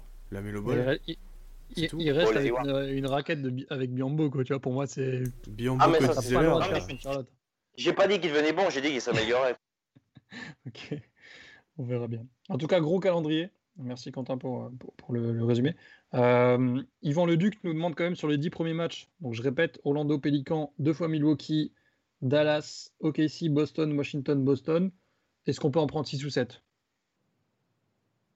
Oui, on peut. On Ça va être dur, mais on je, peut. Je pense que oui. Parce qu'en soi, si on se base sur ce qu'on a pu faire la, la saison dernière notamment, bon évidemment cette saison aura, sera- aura sûrement ses, ses différences, mais Milwaukee reste une équipe contre laquelle on match plutôt bien euh, de base, donc on peut, on peut se dire qu'on peut au moins en gagner un quand même. hein. Après tout, on leur a mis 4-1 euh, il n'y a pas si longtemps que ça. Euh, des- et puis des équipes comme des équipes comme, comme Dallas, même Boston, Washington derrière, bon ça c'est compliqué, mais c'est pas non plus euh, c'est c'est pas non plus des équipes auxquelles on arrive et on est euh, pire que des outsiders ou c'est pas la- c'est pas la même différence c'est pas la même l'écart n'est pas euh, aussi différent que que face à une équipe euh, comme OKC où là par contre tu as vraiment un, un- on va dire une, équipe qui se dégage vraiment si tu veux. Euh, Tu petite, petite chose, du coup, en fait, euh, cette petite analyse du calendrier, c'est pour dire que si fin janvier, on a 8 victoires et 12 défaites, c'est pas quelque chose de, de, de choquant. Vu le calendrier, c'est pas. Alors, oui, ce serait embêtant d'être en dessous de 50% de victoire, mais euh, si on est un peu en dessous des 50%, c'est pas choquant vu le mois de janvier absolument catastrophique euh, qui, qui s'annonce. Euh, Ouais, puis si on, si on accuse le coup physiquement, on peut pas les blâmer, quoi. Donc, euh, c'est- bon. c'est Moi, je m'attends de toute façon à un début de saison euh, poussif, quoi. Je m'attends vraiment à un début de saison poussif. Mm. Même si on a une certaine continuité. quoi. Euh, Yvan Leduc nous demande si Dragic est remis à 100%. Alors, a priori, oui, il a joué cette nuit, ça a, vraiment l'air d'aller. Donc, euh, je pense qu'il il est bon, sinon il n'aurait pas joué euh, sur cette pré-saison, à mon avis. Donc, euh, de ce côté-là, je pense qu'il n'y aura pas de problème. Avant de passer aux attentes collectives, deux, trois petites choses encore sur le calendrier. On a cinq back-to-back sur cette première partie de saison. Donc, le double est Milwaukee le 29 et 30 décembre. On a le Denver Clippers euh, non, pardon, le Toronto-Brooklyn euh, le 22-23 janvier et le Denver Clippers le 27-28 janvier. Et puis on a un petit Golden State Sacramento en février. Et puis euh, j'ai dû en oublier un, mais je ne sais pas où il est. Enfin bref, 5 back-to-back, 10 matchs en international. Donc encore un petit manque de respect, mais on aime bien ça, donc ce n'est pas trop grave. Il y a une certaine équipe qui ont joué à Noël qui en ont 4 de plus. hein. C'est ça. On sait que toi, tu aimes bien les Pélicans qui ont récupéré 83 matchs de saison régulière sur les 72 C'est en diffusée nationale. Donc euh, voilà, mais c'est pas très grave. Euh, on va passer maintenant au, au plus gros de la preview, euh, les attentes collectives. Alors, euh, beaucoup, beaucoup, beaucoup de bonnes choses l'année dernière, euh, peut-être plus que ce que ce qu'on attendait. Euh, on va passer par le négatif d'abord. Qu'est-ce que vous attendez euh, en amélioration dans le jeu cette année, sans parler du, de la capacité d'isolation de James Harden? Défense. Hmm. Ouais. Ouais, Ah, c'est c'est- c'est ce que j'avais en tête aussi. On, on monte vraiment notre plafond si on, on- on défend mieux que ça, quoi. Je pense attendez, on n'est pas une équipe défensive, euh, je crois que j'ai lu ça partout, on est une équipe défensive. Ça, c'est notre. on n'est pas 12e ou 13e euh, rating défense l'année dernière, ce qui n'est pas catastrophique. ES ESPN, ils ont dit qu'on était une bonne défense, non? Ah, ils ont dit, ouais. Si, Pourtant, on loin, sais que ça doit être vrai. Pardon, je, je t'ai coupé, je troll, mais euh, vas-y, Donc, en plus, on a un effectif qui est vachement euh, ou tout blanc ou tout noir. Euh, je parle au niveau de la défense. C'est assez raciste. Hein. Ouais. Mais tu vois ce que je veux dire, quoi. C'est vraiment, on a des joueurs très mauvais défensivement, des joueurs très bons défensivement, donc euh, c'est pas facile, c'est pas facile d'avoir un, un certain équilibre. Mais euh, si on augmente, la- si on arrive à améliorer la défense en général, euh, on peut vraiment aller plus loin. Parce que je pense qu'offensivement, c'est un acquis quasiment. Pour, pour vous, c'est quoi le domaine défensif à améliorer, clairement, par rapport aux autres? Moi, c'est Voilà. tout globalement, je pense. Enfin, c'est un, un- un tout, quoi. Pour moi. Ouais. Enfin, Maintenant qu'on a plus je globale. dirais ça. Pa- Parce que pour moi, défensivement, euh, il y, a, il y a beaucoup de choses à améliorer, mais euh, je nous trouvais pas mal dans, dans l'appréhension, dans le sens où on bloquait un peu le- l'entrée de la raquette pour les faire shooter à 3 points. Toutes les équipes d'ailleurs, elles shootaient beaucoup à 3 points, ça se voit dans les stats, et au cercle. Par contre, s'ils arrivaient à pénétrer, là, on se faisait défoncer. Et je pense que du coup, c'est ça, no- notre objectif, c'est le, le- le cercle, empêcher de rentrer, et si jamais ils rentrent, il faut pas qu'ils puissent être aussi efficaces. Euh, du coup, je, vous ai retrouvé les stats et tout ça pour, pour la réussite. Au cercle, il y a plus de 60% de réussite pour les adversaires. C'est catastrophique. Euh, euh, non, pardon, 66. C'est hyper. Enfin, on est genre 26e de la ligue. On, on peut pas. On peut pas se permettre d'être aussi faible au cercle. Alors, peut-être qu'ils ont aussi pris Pretus Achua pour ça, parce que c'est un- quand même un bon, un bon protecteur de cercle. Mais il va falloir qu'on fasse mieux de ce côté-là, et aussi au rebond. Absolument. Ouais, oui, oui. Sécuriser le rebond un peu plus, oui. Ouais. Le Je rebond, je suis pas tellement d'accord. On était plutôt une bonne équipe au rebond, sinon- mais on a eu des matchs avec des gros trous on a- d'air, mais on était une Ouais, bonne voilà, équipe au rebond. hein. Ouais, mais C'est qui les Achou avec euh, Adebayo, vous pensez? Bah, je me suis posé la question cette nuit et je me suis dit que ça pourrait être intéressant de tester. Parce que Jouer Enfin, les deux peut- ensemble, on pourrait avoir ça par séquence. en second rideau. En second rideau derrière Bam, ça peut être pas mal. je pense que ça pourrait être intéressant. Myers en protecteur de cercle nous dit flashbam, non, je suis pas sûr, non. Il va prendre les passages en force plutôt. Ouais. ouais. Non, mais c'est vrai que euh, défensivement à l'intérieur, on est, on est trop faible. Malgré l'impact de Bam, je pense que c'est clairement là-dessus que qu'on doit le faire. Parce que euh, parce que c'est le domaine sur lequel on doit travailler. Je ne trouve pas si terrible que ça sur, euh, avec notre zone notamment sur, sur les, les bons petits adverses. Alors là, en plus, on aura Bradley. Peut-être que lui pourra beaucoup apporter de ce côté-là. Mais euh, ouais, clairement, la défense, je pense. En vrai, défensivement, ça va parce que tu, tu vois que les joueurs ont quand, même, euh, ont quand même bien, bien en tête les schémas défensifs et globalement, ça exécute vachement bien. Maintenant, tu, bah, tu- évidemment, là, on a souligné euh, nos problèmes, euh, nos, nos pro- nos problèmes de taille et en termes de, et en termes de protection de cercle. Pardon. Euh, le deuxième souci qui est un peu lié à la zone, bah, c'était la, la, le fait qu'on qu'on devait mettre euh, nos, nos, guards et notamment, euh, notamment en fait Robinson et Heroes sur les côtés, ce qui fait que pour essayer un petit peu de les, pour essayer un petit peu de les cacher, c'était un petit peu le problème qu'on avait. Du coup, en lien avec ça et, ça, et pour, pour revenir un peu sur la défense globale, là où on, là où on peut peut-être espérer un progrès défensif, bah, c'est justement par rapport à ces, à ces deux-là, donc qui rentrent respectivement dans leur deuxième et troisième saison NBA. Euh, on peut, es- on peut espérer que Robinson et Hero arrivent là dans la saison qui arrive avec euh, Plus d'impact défensif, tu ouais penses? voilà ouais voilà. Ne- ne- évidemment on s'attend pas à ce qu'ils deviennent euh, tous les deux euh, ne serait-ce que euh, l'un des deux un, un lockdown, des lockdowns défensifs hein, mais ouais qu'ils so- qu'ils soient un peu moins de qu'ils soient un peu moins des Des poids. ouais voilà des poids des, des fardeaux je cherchais le terme Bah, euh, Ah, je sais pas, parce que ça va vraiment dépendre des rotations. Oui, Ça va vraiment dépendre des rotations. C'est important aussi là-dedans. Pardon, Flo? Crowder, il était aussi important là-dedans parce qu'il pouvait vraiment défendre des plus gros que lui. quoi. ouais Mm, mm, mm.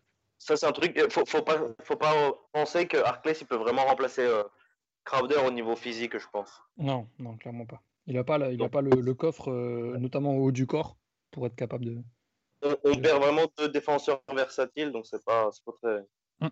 idéal. Non, c'est clair. Euh, Yvan Leduc nous demande pourquoi Silva n'est pas plus utilisé en défense pour la raquette. Il est assez vif et actif. C'est pas, pas assez bon, je trouve. Ouais. Enfin, c'est un bon energizer au rebond et tout, mais en fait, euh, il a pas les fondamentaux pour défendre correctement euh, sur, euh, sur les postes 5 et même dans la défense collective. Enfin, ça se voyait que bah enfin il, il, a, il, a, il, a, juste pas les fondamentaux et bah c'est voilà c'est comme ça. Il a commencé je crois qu'il a commencé le basket tard et du coup enfin forcément il est naïf ça, en attaque. pas, il, est... naïf en défense. Et en attaque aussi d'ailleurs hein, mais euh, oui, oui euh, c'est compliqué de trouver des vraies minutes euh, de rotation pour pour Silva. Si. Déjà qu'il n'en a pas vu beaucoup en saison régulière ouais surtout vu notre profondeur d'effectif cette année je pense qu'il aura encore moins de temps de jeu que oui Ouais, parce que là, là, on a ajouté Precious qui va directement euh, passer, euh, qui va passer devant ah lui bah. au niveau des intérieurs. Pour moi, il est déjà devant lui. Hein. Oui, voilà, oui, voilà il, est, il, est, il est déjà devant lui. On a, on a Casey qui arrive, qui va prendre des minutes, qui va prendre des minutes sur le poste 4, évidemment, avec euh, tous les autres joueurs qu'on a ajoutés, plus les retours de, de, Kelly et Meyer. Ça, ça, va être, ça va être très très compliqué pour Silva là, sur la saison qui arrive. C'est clair. D'un point de vue offensif, est-ce que vous pensez qu'on est capable et on va pouvoir maintenir euh, alors peut-être pas une telle réussite, mais ce niveau global euh, en attaque, qui est, euh, je pense qu'on est une des top 3 en termes d'efficacité? Alors je voulais juste, excuse-moi, je voulais juste revenir un peu sur, enfin juste les rebonds parce que je cherchais les stats. Mais en pourcentage de rebonds pris, on était à la cinquième équipe, 51,2%. Et en pourcentage de rebonds défensifs, on était à troisième équipe. Donc pour bien prouver qu'on était bon au rebond, mais qu'on a eu des trous d'air sur certains matchs, notamment New York, où mm. euh, ça a fait péter un câble, mais euh, on était globalement très bon rebond. De toute façon, on, l'a vu contre les, en, pré-saison, les Pélicans, on se fait clairement dominer dans ce truc-là. Je crois qu'on a plus 10 pour eux ou plus 20 pour eux. On se fait, on se fait défoncer. Et contre Toronto, c'était l'inverse. Hein. Donc, euh, donc, de ce côté-là, ça, ça, prouve un peu que c'est peut-être le facteur X en fait, avec notre réussite à 3 points, c'est notre capacité à gérer les rebonds. et en fait, ça s'expliquait aussi que, notamment dans la bulle où on a beaucoup joué en, en zone, c'est bah, comme on l'a dit avec Hiro et Robinson ou Dragic euh, sur les côtés, bah t'as pas de pas de, de vrai protecteur de rebond, de mecs qui box out. Mm.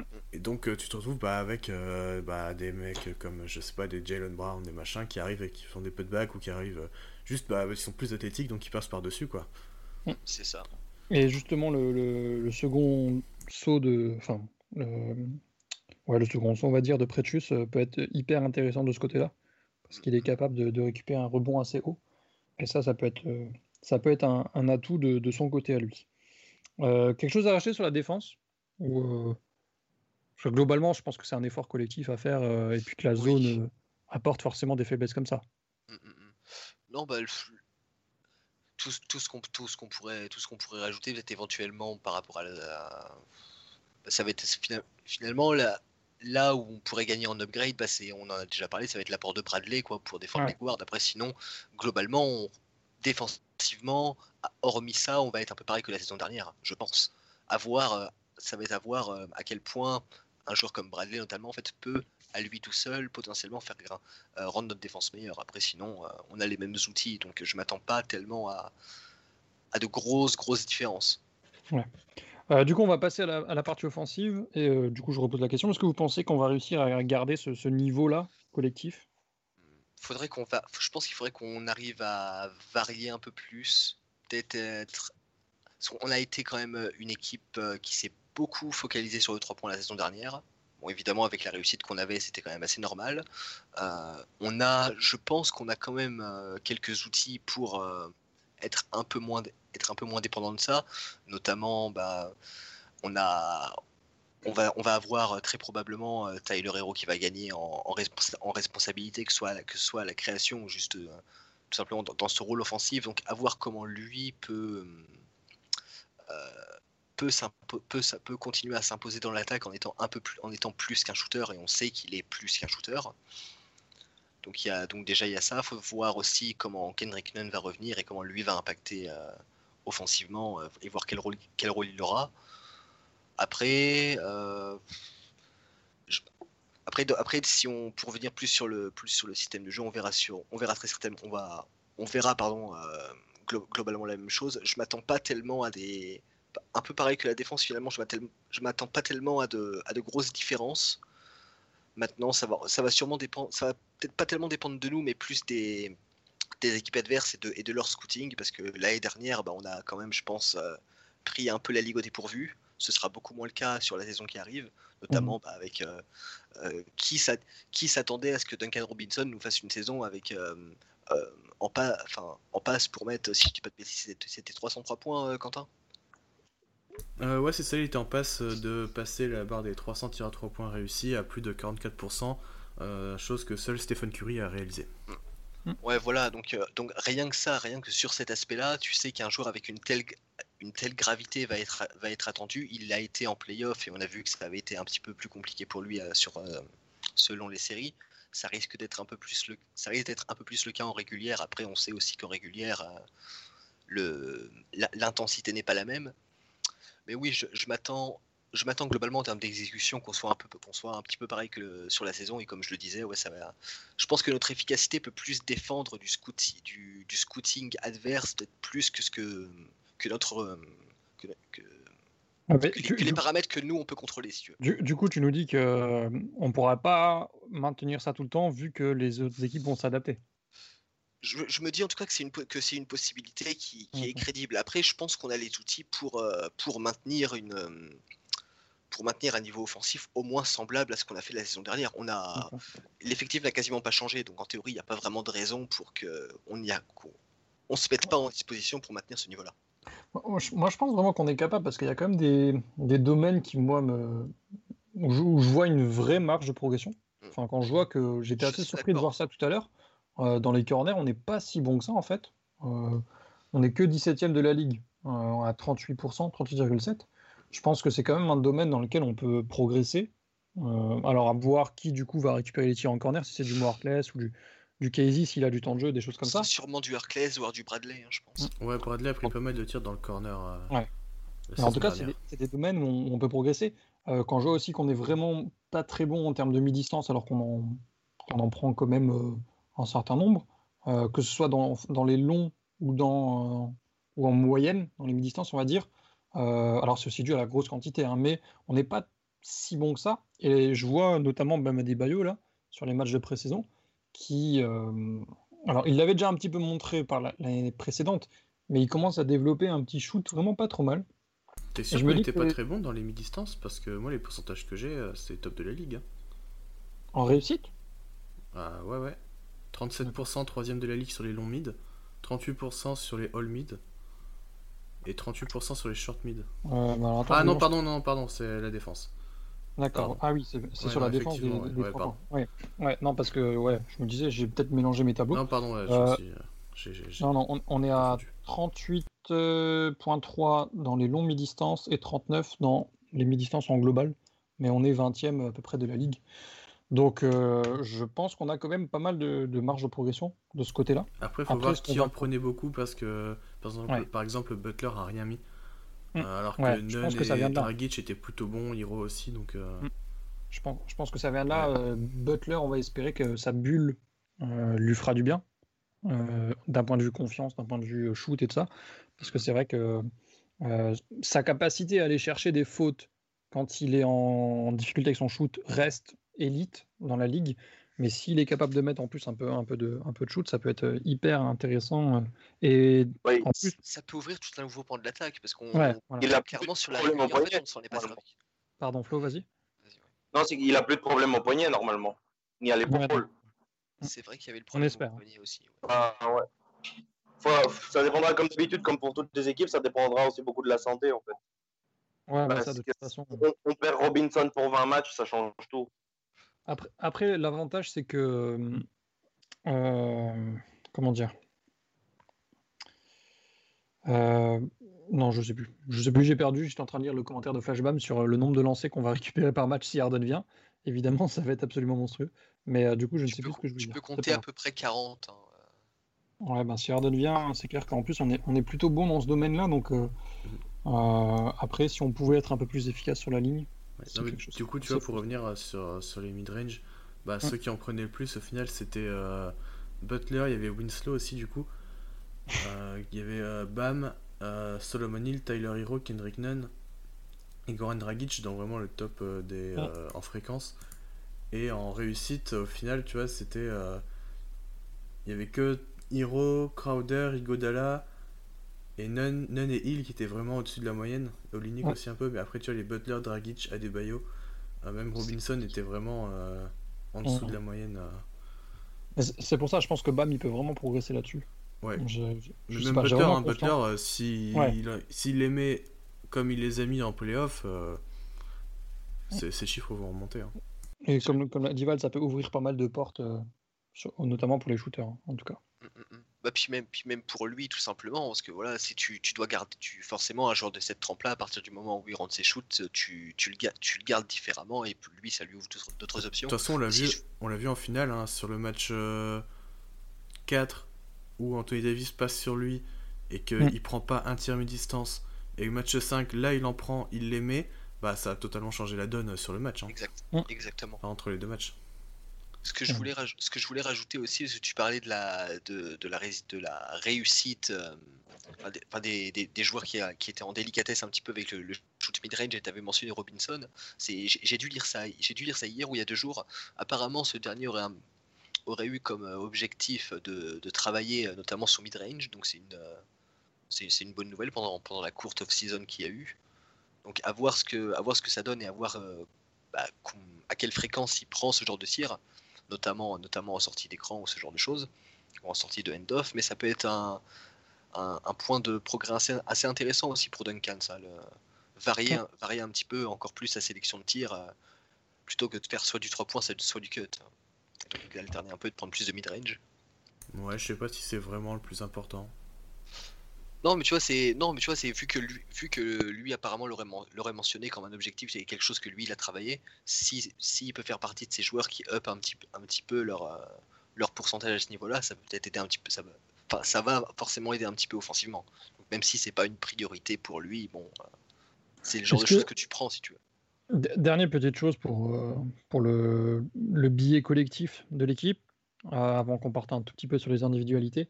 Est-ce que vous pensez que euh, on va réussir à résoudre un peu ce problème de, perte de balles? Parce que je pense que c'est un, domaine dans lequel on a été assez faible l'an passé. Alors, attendez je vous trouve les stats. On est 24e dans le turnover percentage de la ligue. C'est assez, assez faible. Et est-ce que vous pensez que c'est quelque chose qu'on va réussir à faire? Ou est-ce que vous pensez que avec la, la prise en main un petit peu de la création par Tyler Hero, ça va pas baisser, ça peut peut-être même un petit peu augmenter? Je Ça sais pas, mais euh, en fait, c'est aussi le, le problème des équipes qui font beaucoup tourner la balle, c'est qu'il y a bah, Ouais, des ça. pertes de balles en fait. Ouais. Donc euh, je sais pas si. Je sais, je sais pas, je pense qu'on va rester un peu à ce niveau du coup de, de perte de balles. Enfin. je vois- J'y vois pas trop une amélioration vu que on fait beaucoup tourner la balle, donc il y a beaucoup de pertes de balles. Ouais, et puis plus, même en, en plus de ça, tu, tu le dis très bien, on fait beaucoup tourner la balle, mais on tente aussi des passes difficiles, notamment sur les cuts, Ouais. euh, où il y a plein de mains qui traînent, donc forcément on en perd beaucoup.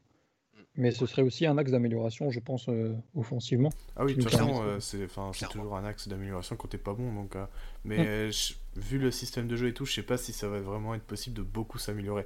Mais ce serait Non. bien de voir une, une légère amélioration déjà là-dessus. euh. Ne serait-ce qu'une amélioration toute légère peut faire une différence, euh, sans être énorme, peut quand même faire une différence assez considérable. Euh, mine de rien, ce sera, bah, c'est la, la deuxième année euh, de ce groupe-là ensemble. Ils connaissent maintenant encore mieux le schéma. Tu, enfin, les, les schémas de jeu, tu peux, ils ont plus confiance en eux. Tu peux miser euh, sans qu'elle soit, sans qu'elle soit énorme. hein, mais sur une petite amélioration. Après, bah, Simon le soulignait très bien.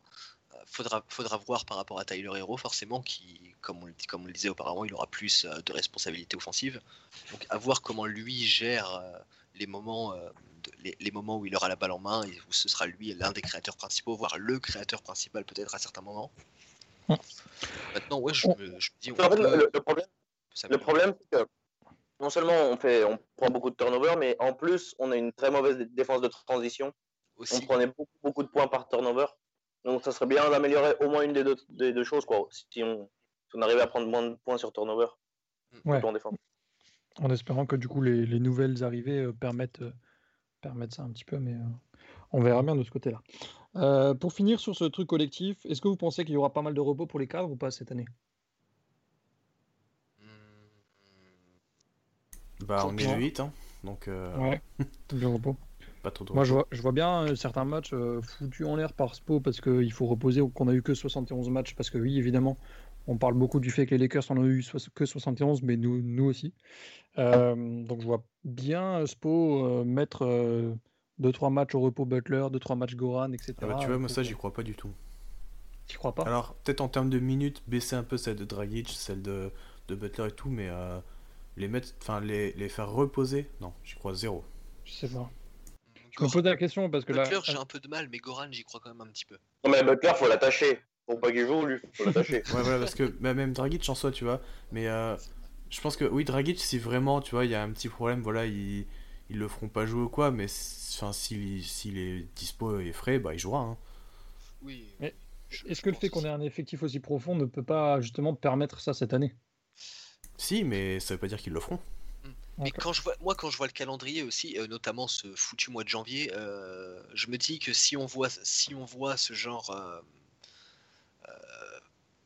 enfin, si on voit Spolstra re- reposer les cadres, du coup, en fait, je me demande un petit peu à quel moment de la saison ça aura lieu, et surtout, ça va, et surtout, je me dis, ça dépendra forcément des résultats. Mhm. si tu ressors, si tu ressors de ce, fois- de ce fameux mois de janvier, euh, admettons que tu, admettons qu'il y ait un petit peu de repos des cadres qui ait eu lieu pendant ce mois de janvier euh, sur des sur des back-to-back ou sur euh, ou sur un suite à un, encha- un enchaînement de matchs compliqués et lors des matchs à Détroit par exemple, bah, en fait Butler joue moins, Dragic joue moins, peut-être même Bam joue moins un petit, joue un petit peu moins aussi. Faudra, faudra, voir comment est-ce qu'on sort notamment de ce mois de janvier là, si tu gagnes, ne serait-ce que je sais pas, sur, la, sur la grosse dizaine de matchs qu'on a, si tu en gagnes, je sais pas, 6, 7, 8, après il faudra cravacher un petit peu, et là forcément bah, tu vas te reposer un peu plus sur tes cadres, et, euh, et, ça, et ça risque d'être un. Enfin, dans tous les cas, ça va forcément dé- dépendre beaucoup du calendrier et des résultats, je pense. Et on peut pas vraiment, à mon sens, faire de, de vrais, euh, on va dire, pronostics sur, Mm. ouais, sur euh, le, le repos. Ah Bah tiens, tu me fais une transition de trouver avant qu'on passe au truc individuel. Yvan nous demandait notre prono du 5 majeur. Alors on en a beaucoup parlé sur notre conversation perso privée. Euh, on sait que c'est très compliqué. Euh, mais si vous deviez faire un prono, voilà, on, on s'en fiche. Bah, Il y a, si vous y a êtes plusieurs sur le choix. 3, c'est quoi votre 5 Alors pour moi, on a trois locks. Euh, Ouais, Bam. Jimmy, Duncan. Ouais, voilà. Et après, ça se joue du coup sur les postes bah, 1, 2 et, euh, et 4 quoi. C'est ça, ouais, poste, ouais, poste. Ah, je, poste- je veux des noms, les gars. Il faut donner votre 5 Je, je réfléchis, enfin, moi, je suis toujours pas d'accord avec moi-même euh, là-dessus. Allez, je vous donne le mien alors pour commencer. Pour moi, c'est du euh, Tyler, Duncan, Jimmy, Bam et moi Harkless pour débuter. Hmm, je, garde, je garde les quatre mêmes et je mets Meyers Leonard. À la place de Harkless et tu mets Bam Euh, en 4 du coup. Enfin en 4. Ouais, et j'ai et je garde Tyler. Je, là, je te dis Tyler parce que je crois en fait euh, à, je crois vraiment euh, et je pense qu'on est tous d'accord à ce niveau-là. euh, il va, il va, il va avoir ses, il va avoir ses responsabilités en plus et, et il semble, il, il- il semble tout destiné à, à prendre ce rôle de titulaire. Maintenant, il y a aussi la réintégra, il y a aussi la, réa- la réintégration pardon de Kendrick Nunn à prendre en compte. mais ça- J'allais y et le- venir parce que moi je le, dis. fait, et le euh, fait qu'il a été tellement bon en titulaire la saison dernière, c'est je me dis, est-ce que Spolstra ne serait qu'en fait en tout début de saison, le, temps de tester, voir un petit peu ce qui marche et ce qui marche pas Est-ce qu'il va pas commencer avec Kendrick Nunn en fait? Et c'est on- quand on en par- quand on en parlait un petit peu en off au début, enfin il y a, enfin, il y a quelques temps, c'est c'est lui que j'avais mis dans, dans mon 5. Là, là, je suis parti sur Hero parce que je te rejoins un peu sur les arguments par rapport à Tyler. Mais je pense que, je pense que Kendrick Nunn, pour l'instant, en attendant de voir comment les choses se passent, a vraiment euh, euh, un, un gros dossier pour être Ouais. euh, encore Moi une j'y fois j'y crois pas, j'y crois pas à ça. Quentin? Bah, euh, t'as gagné un peu ma cartouche Val du coup, mais euh, ouais, moi je pensais beaucoup euh, au même 5 que l'année dernière. Enfin, ça a tellement bien marché en fait. Après, c'est enfin, c'est pour ça que je vois bien Spo repartir avec ça. Et si jamais Nunn n'arrive pas à se remettre dans son rythme, bah Là, tu, tu- fais tu passer Tyler. Tyler. Tu fais passer Tyler. Voilà. Pour moi, pour moi mais, euh, a, a beaucoup perdu à cause du Covid. Et là, je pense que euh, moi, je le vois en termes de, de temps de jeu, niveau de jeu. Pour moi, il, a un train de retard sur les autres. Et je- me dis que Spo, en fait, en- entre guillemets, n'en a rien à foutre de l'année dernière. Et que si euh, Nunn n'est pas au niveau, et plutôt est au niveau qu'il montre actuellement, je vois pas comment il peut débuter et même avoir une grosse place dans la rotation. Mais après, ça, ça dépend aussi de, l'entraînement, euh, enfin des entraînements, parce que tu vois, on se base sur la régulière, mais Spo se base pas sur la régulière, donc. Euh, enfin, sur la régulière, sur la pré-saison, pardon. Du coup, on sait pas, tu vois. Ça se trouve, il est excellent en entraînement, et c'est juste que. Bah, il a galéré sur un match de pré-saison, bah ça arrive, il l'a fait mm. plusieurs fois l'année dernière, il a galéré sur des matchs de régulière, tu vois. Et je pense pas qu'il faut, faille l'écarter de la rotation euh, aussi rapidement euh, maintenant. Tu bah, vois, la dernière fois euh, qu'on a fait ça, il a commencé dans le starting five. voilà, c'est bah ça. l'année dernière. C'est pour ça. Et, tu vois, il pourrait très bien mettre Casey dans le 5. Enfin, l'année dernière, il a balancé None tout de suite. Hein. Tu vois, l'année dernière, il a balancé None tout de suite. Ça On pensait... discute, hein, Casey dans le 5. non, mais tu vois, l'année dernière, Spo a mis None dans le 5 direct. On pensait que c'était pour remplacer Butler qui était parti pour voir la naissance de son fils ou de sa fille, je sais plus, bah, enfin bref, son, de son enfant. Et en fait, non, c'était lui le vrai starter à la main. Ouais. Et c'était Winslow au final qui était rentré euh, pour, euh, pour Butler. Et après, il a mis euh, Robinson au bout de 5 matchs. Flashbam nous dit il y a deux solutions pour Nunn 0 minutes ou bien alors backup de wall. Oh, des minutes, il en aura à Houston, ça c'est sûr. ah oui. Mais moi, je pense qu'il en aura à Miami. Je pense qu'il en aura à Miami, du moins sur le début de saison. Parce que il a fait une très bonne saison l'année dernière. Et que si il gère pour l'instant les entraînements, euh, enfin les entraînements, bah il n'y a pas de raison. Après que ce soit en starter ou en remplaçant, euh, peu importe au final. Enfin, je pense qu'il aura des minutes. Ouais. Moi je suis moins convaincu, mais bon. Bah, je pense qu'on est trop matrixé par sa bulle. Hein. Je pense qu'on est vraiment trop matrixé par sa bulle qui était horrible. Ouais. Ah non mais je, pense, clairement. on, oublie quand même qu'il fait, on, on, Enfin, faut quand même, faut quand même garder en tête un minimum ce qu'il fait sur sa, sur sa régulière l'année dernière. Il est quand même deuxième rookie de l'année, tu vois. C'est un, Ouais, mais je me demande s'il a réussi à récupérer de, du Covid. Parce bah, que j'ai quand même l'impression que. C'est toute la question. Même sur ce qu'il a montré, je sais que c'est que de la pré-saison, mais tu as l'impression qu'il est complètement hors rythme, qu'il n'a pas retrouvé son shoot et tout ça. Et du coup, euh, alors peut-être que quand tu as raison et qu'à l'entraînement c'est top, mais je me pose quand même beaucoup de questions, qui plus est avec euh, l'arrivée d'Avril Bradley qui va quand même devoir récupérer des minutes. Ah oui, non, mais Bradley va avoir, va avoir des minutes aussi, mais après, moi je serais pas du tout étonné de voir Dragic, Hero, Bradley sur certaines séquences, tu vois. Oui, bien sûr, ouais. Non, mais c'est petit, mais ça, ça peut se faire. Hein. Pardon, Flo, tu disais? Non, je disais, on a un backcourt vachement, vachement complet, quoi. On va dire, on, a un peu de bah, On a 5 joueurs qui peuvent jouer. Deux postes, ouais, pour deux postes, deux, trois postes, quoi. Quand on joue à, à, trois, trois gardes. mais euh... des différents, donc c'est quand même assez intéressant. Ah, pour, moi, à part Brooklyn, il n'y a pas une équipe qui a une, une, équipe plus profonde que la note en termes de quantité de joueurs. Ouais, on va voir, je sais pas comme ça. Mais... De, de, tête, je sais pas si j'en mets beaucoup plus. Du moins sur les postes 1-2, ouais, c'est clair que Kairi, Dinwiddie, Levert, Harris, c'est pas mal, mais. Euh... Tyler Johnson. Tyler Johnson, Il a sorti Tyler Johnson, j'y crois pas. Mais il a pas été coupé lui? Non, non, ils l'ont re-signé. Ah, je pensais qu'il avait été coupé. Bon, bah, moi de toute façon, ça m'étonnerait qu'il ait beaucoup de temps de jeu. Euh, bref. Euh, bon, on va continuer du coup sur, sur les, les partie individuelle que du coup on a bien lancé avec Kendrick Nunn. Euh, alors, je vous laisserai la parole à la fin sur, sur Bam, euh, Jimmy, si vous voulez. Euh, Goran, on fera pas de grosses parties parce que globalement, on attend que de la continuité pour, pour ces gros joueurs, même pour Duncan. par contre, un gros, un gros questionnement sur Tyler. À quel point vous pensez que Tyler va prendre de la place s'il reste à Miami dans, dans, le jeu, les minutes pourcentage d'usage, etc. Parce que euh, on a quand même l'impression qu'il commence à prendre un rôle euh, assez fondamental dans l'attaque. Donc, euh, qu'est-ce que vous pensez de, l'année de la confirmation pour Tyler? J'espère. Après, faut pas non plus s'attendre à ce qu'il soit beaucoup plus fort que ce qu'il était dans la bulle. Parce que du coup, il n'y a pas eu énormément de temps entre les deux. Il y a... enfin, en fait, le, la, son année 2, c'était déjà la bulle, tu vois. C'est ça. Et, mais ouais, je pense qu'il va prendre au fur et à mesure de la saison une grosse place en attaque, euh, que ce soit à la création, s'il arrive encore à progresser là-dessus, au scoring. Euh, je pense qu'il va tenir la balle un peu plus souvent que la, saison dernière. Il y a moyen qu'il finisse en, en, deuxième créateur externe derrière Jimmy. Tu vois, bah, que... Ça le sera, il est déjà meilleur que Dragic en créateur. Ouais, oui, meilleur que Nunn, meilleur que Bradley. Enfin, voilà, ça, moi, ça, va, en fait, hein. ça, va vraiment, ça va vraiment dépendre par rapport à Goran, mais, mais oui, clairement, voilà, il sera il sera à ce niveau-là, voilà, euh, vraiment grand minimum troisième, créateur externe et, euh, et, au mieux il sera deuxième derrière Jimmy et voire, voire même potentiellement vu que Jimmy a un petit peu cette habitude de enfin l'habitude qu'il a pris de la saison dernière de laisser un petit peu euh, Hero euh, à certains moments euh, gérer un petit peu tout seul. Tu peux tu peux te retrouver avec des situations en tout cas plus fréquentes que la saison dernière où c'est Tyler qui gère ton attaque et puis et en fait finalement que, que ça se passe plutôt bien parce que on a vu qu'il a ce il a, il a ce talent à la création et que de toute façon, il, a une marge de progression qui est quand même réelle à ce niveau.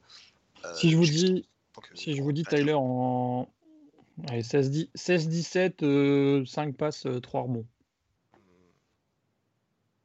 Ça se tient ou pas? Ouais.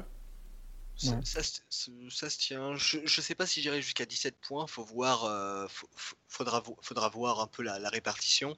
Mais euh, ouais, un, petit, un petit 15, 5, 3, 4 rebonds. Je me dis que c'est parce qu'il est aussi actif rebond. Donc je me dis que c'est tout à fait envisageable, oui. 25-5 pour Flashbam qui dit plus. non mais. Euh, Ça, ce sera quand il sera à Houston. Ah non, on parle pas de malheur, arrête. de malheur. J'ai pas bonheur. J'ai pas envie qu'il parte, Tyler. Euh... Moi non plus. Flo, toi, ton avis sur Tyler? Ben, Peut-être qu'il y aura quand même pas mal de minutes en début de saison si jamais il y a une restriction de minutes pour Goran Dragic. Mais euh, bon, ça, ça, dépend de beaucoup de choses avec l'arrivée de Bradley, avec euh, Non. On sait pas, on sait vraiment pas dans quelle forme il peut arriver, sachant que Non, il n'a pas beaucoup joué dans la bulle non plus, Léonard mhm. non plus. Donc, comme ce qu'on parlait tout à l'heure, c'est bien possible qu'il soit titulaire en début de saison et qu'à la mi-saison, on passe avec euh, Hero Arclès, un peu comme ce qu'on a fait euh, avant d'arriver en playoff l'année dernière. D'accord. Que ça, peut augmenter s'il passe titulaire. Jamais. Donc, pour la production, je pense que c'est ça. Je pense qu'on ne peut pas demander plus de 15-16 points par match quand même. Ouais. Pour toi, c'est le max 15-16 Ouais. Ouais, parce qu'on a quand même un effectif tellement tellement large dans le backcourt, comme on disait. Donc, mmh on s'attend à, un step-up au scoring, on s'attend un step-up au scoring de Bam notamment. Duncan, va mmh. mettre sa, Duncan va mettre sa dizaine de points voire plus. Butler va être à, à sa moitié. Euh, je sais pas. Je me dis peut-être que Butler va essayer un peu de pas forcément diminuer parce qu'il est que à 20, bah, il, était, à 20, donc tu vois, je me dis, il sera dans sa vingtaine de points, tu vois, mais euh, à ces alentours-là, tu vois, j'imaginais pas qu'il soit à 25 points de moyenne. Bah après, Butler, moi, à l'inverse, je pense que son scoring peut augmenter, dans le sens où, bah, s'il commence à mettre ses mid-range, bah, ça devient chiant euh, c'est ça, pour les autres équipes, quoi. Et ça, ça peut monter à 22-23. Pour moi, il, peut monter. aussi qui prendra, qui prendra sa part de shoot, donc. Euh. Mais pour moi, Butler peut monter, je suis d'accord avec toi, Quentin, mais plus dans le. Pas en termes de quantité de shoot pris, mais en termes d'efficacité. Oui, bah, oui c'est ça, oui. Mais du coup, ça fait. Ça Enfin, il prend le même nombre de tirs, mais il en mettra plus. Donc, euh... il peut monter à 22-23 points comme ça. Moi, le, seul qui va vraiment changer là-dedans, c'est peut-être Goran Dragic. À mon avis, il va bien descendre quand même. Je pense. Ouais, c'est possible. Ah, je serais pas étonné hein, s'il perd un, enfin, perd un peu euh, temps de jeu pour se préserver et tout. Euh. Oui, c'est tout, à fait, tout à fait possible. Puis, puis mine de la blessure, il fait un peu chier en défense. Il la blessure lui fait un peu chier en défense et peut descendre un peu son rôle, je sais pas. C'est le seul que je vois vraiment euh, descendre. Ah, il faisait 28 minutes de temps de jeu l'année dernière. Ouais, Il va peut-être baisser un peu. Hmm. Bon, ben, on, verra bien de ce côté-là. Euh, avant avant de, partir sur deux, trois questions rapides pour finir, euh, est-ce que vous pensez que Casey peut être un vrai remplaçant, une vraie rotation dans le jeu? Absolument. Moi, je, le pense. Hein. Je pense vraiment qu'il va avoir un rôle, mais. Euh... J'en ai pas vu assez. Enfin, c'est de la pré-saison donc. Euh... Jones l'année dernière? Ouais. Dans le même style? Dans le même style de rôle que Derrick Jones l'année dernière? D'accord. Quentin, pardon, t'as coupé du coup. Moi, j'en ai pas vu. Enfin, j'en ai pas vu assez, forcément, parce que j'ai pas regardé la pré-saison, mais ça reste que de la pré-saison, j'arrive pas à me faire un avis encore dessus. Surtout que l'année dernière, bah, on l'a pas vu. Euh, enfin, les 5 minutes où on l'a vu, il était totalement perdu, donc euh, je sais pas. J'attends de voir. Et euh, ce serait pas mal hein, si. Enfin, c'est un plus, hein, s'il arrive à, à, trouver un rôle de défenseur euh, dans cette équipe, euh, c'est très bien. Hein. Flashbam qui nous dit il peut start. Moi, j'ai quand même des doutes. On va pas aller jusque-là non plus, je pense. Je suppose serait capable de le sortir match 1 comme il l'a sorti l'année dernière. Mais euh... serait capable de le faire jouer les 5 premières minutes et après le sortir pour Oui, non, mais oui, clairement. Il y a cette éventualité-là. ouais. Mais voilà. Moi, je, Non. moi, je me dis, tu, tu peux, tu, tu peux clairement la, tu peux clairement l'avoir dans ta rotation parce que comme, euh, comme euh, Flo l'a souligné déjà, euh, il, il peut faire un petit peu ce que, ce que Derrick Jones faisait. Il, il, il montre, il, est sur la, pré- sur la pré-saison, bon, il a, il a montré, euh, il a montré, des- il a montré quand même quelque chose, deux trois petites choses intéressantes. Et globalement, on voit que, on voit que Spolstra depuis la saison dernière fait confiance à aux, jeunes joueurs de talent qu'il a et, et qu'il n'hésite pas pardon, à, les, mettre dans un. À les, plonger dans le bain si tu veux. Et je me dis que là, Casey, dans, dans cette situation où on n'a pas non plus de, de, poste 4 bien défini, euh, où tu peux avoir vraiment plus, tu peux avoir vraiment plusieurs options selon les situations il peut, il peut clairement se trouver sa place et euh, au lieu d'être finalement euh, le, le 4 voire 5e euh, voire, voire 5e de, de la on va dire de la rotation intérieure voire sur les forwards euh, il peut, façon, il peut, façon, il il, peut vite grimper dans la hiérarchie il sera complètement dépendant de son shoot. oui complètement voilà si, pense continue pas, à nous moi. faire euh, Tu penses pas? Bah, Derrick Jones, l'année dernière, euh, il shootait pas, enfin, il shootait. Enfin, il rentrait pas ses tirs et il jouait. Hein. Ça, ça Ouais. dépend pas du pendant, shoot. Hein. pendant- pendant la, pendant la Mhm. régulière ça a été plus compliqué ça a été Ouais, plus pour compliqué les après. playoffs, oui, c'est- différent, mais euh, pendant la régulière, Derrick Jones jouait alors qu'il mettait pas un tir. Hein. Après, après, quand, après, moi, quand je te dis oui, c'est à un, c'est à un certain degré, parce qu'évidemment, tu, tu, fais, tu vas pas faire jouer euh, Okpala parce que, euh, tu, parce que tu, tu mises sur ses, sur ses qualités de shoot, évidemment. Mais c'est c'est le, petit- c'est le petit bonus en plus qui fait qu'il peut avoir un peu plus de minutes que ce que tu pourrais espérer. Mais ça, c'est tu- pour tous les joueurs. hein. À partir du moment où Ouais. tu, rends- tu passes à 35% à 3 points, bah, tu deviens largement Ouais, bah plus oui. viable que si t'es à 27. Hein. Ouais, complètement. Mais ça veut On pas dire que tu vas pas jouer si tu, tu les rentres pas, quoi. Oui, bien sûr, bien sûr. bah oui. Est-ce que, euh, est-ce que vous voyez un de nos joueurs remporter un trophée cette année? Euh, On va se faire baiser comme l'année dernière. Désolé de l'expression, mais on s'est bien fait. Et Ouais. je, l'avais dit dans un des podcasts, tu verras, on n'aura aucun trophée, c'est sûr. Et on en a eu aucun. Et cette année, on- ce sera on pareil. est, on est très poli sur Twitter, même quand on fait des blagues, on reste professionnel. Mais dans la conversation privée, c'était pas très joli. On avait, un, on avait un peu les boules. Et vous y croyez cette année ou pas? On va se faire baiser, je te le dis. Bah, qui- sur, qui, sur qui on peut miser? Bah, Est-ce qu'on peut, est-ce qu'on peut miser sur BAM encore une fois pour le MIP En MVP, On tu a veux deux. dire. Non, MIP, il l'aura- il l'aura pas. MVP. C'était cette année ou pas MVP. Est-ce que si, est-ce que si, parce que là il était à 16, il était à 16 points, est-ce que s'il passe à, aux alentours de la vingtaine de points et que tu vois vraiment un step-up offensif, notamment dans l'agressivité et dans, et dans, et dans, dans- dans- avec un jeu offensif plus varié, est-ce qu'il, est-ce qu'il se fait pas un vrai dossier finalement? Ouais, mais il y a Même encore si un je- connard qui va passer de 18 Ouais. à 27 points et qui va Même si- remporter le trophée. Voilà. J'ai trop du mal à y croire. En Ouais, MIP, j'ai trop du mal à y croire. Je suis assez, assez d'accord aussi, Deep mais je, je pose la question. Ouais, pour moi, il, il sera peut-être plus proche du Depoy, mais je pense pas qu'on soit assez fort défensivement. C'est pour ça, mais c'est pour ça un peu que c'est je parlais aussi de la défense, parce que si vraiment on améliore la défense, il devient vraiment un candidat deep boy sérieux. C'est Ouais. trop bien. Gatson, il nous dit euh, héros MIP. Bah, c'est un deuxième Ah, année, donc. euh, Ouais, c'est un deuxième année. Moi, je peux mettre sixième homme, tu vois, plutôt. Ouais. Ah, S'il sort du banc, c'est possible. Hein. S'il sort Ouais. du banc, oui, c'est pas impossible du tout. Est-ce que, Après- selon la saison de Goran aussi, il faut voir. Après, pareil, il faut voir du côté des Lakers parce qu'il y a Schroeder qui va sortir du banc sûrement. Ou peut-être peut-être Bon, 13. Sarté, je sais pas. Mais si Pas sûr, parce- ouais, pff, Oh, pff, bon 13. Ouais, Il y a Ibaka aussi qui devrait sortir du banc, apparemment. ah, on Donc, verra. euh, non, non, il y a ça client paraît sérieux aussi. Et moi, en fait, euh, moi, j'aurais plutôt dit le coach de l'année pour Spolstra. En fait, c'est plutôt Ouais, pour ouais. la narrative. c'est- C'est le mec qui l'a toujours pas, quoi, en fait. Ouais, c'est ça. Et c'est ça. pas Si on finit deuxième-. Je pense que si on finit deuxième Mais, euh, à l'Est, ouais, on- il peut l'avoir, largement. Ouais, puis même pour suivre la narrative qui nous a emmenés en finale. En soi, il l'aurait peut-être plus mérité l'année dernière, mais euh, parce que lui, c'est le, le coach qui l'a toujours pas gagné. Il y a euh, celui des trois qui l'a déjà gagné, je sais pas comment il s'appelle. Dwayne Dwayne Casey, ouais.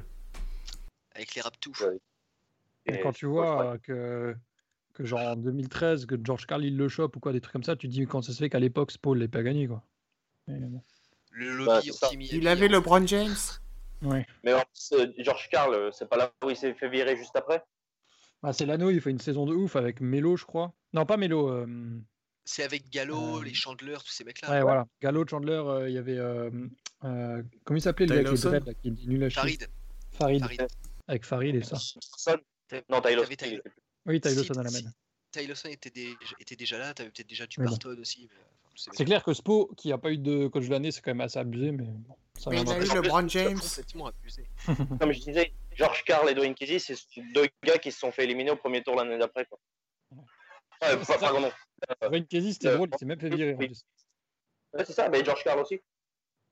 Ouais. Donc, Ça, euh, c'est un peu plus. George Karl, c'est pas l'année suivante parce qu'il me semblait que Dwayne Casey c'était le premier coach à être vraiment coach de l'année et viré vraiment dans la foulée quoi. Ouais, ouais. Mm, Je Je, crois que je crois que c'est. Euh, Il me Cam semble que Karl il tue un peu. hein. Ouais, je pense que du coup, à part euh, Spoelstra, on n'a pas tant de chance de ça d'avoir un trophée. Ça me paraît un peu plus compliqué que. de- Ouais, bah MVP, hein. Ouais, non, mais ça dans, dans nos cœurs évidemment. Mais... Ça, on y va. MVP de nos cœurs. Cam nous demande combien de minutes pour Udonis Aslem 22 en total sur la saison Ouais, je dirais C'est un- 12. 12. On devrait prendre ouais, les je vais- pronos. Je Le vais plus couper proche, la poire en deux, je aux vais autres. dire 17. Le plus proche, il paye un coup aux autres. Alors attends, j'ai regardé l'année dernière combien il a-.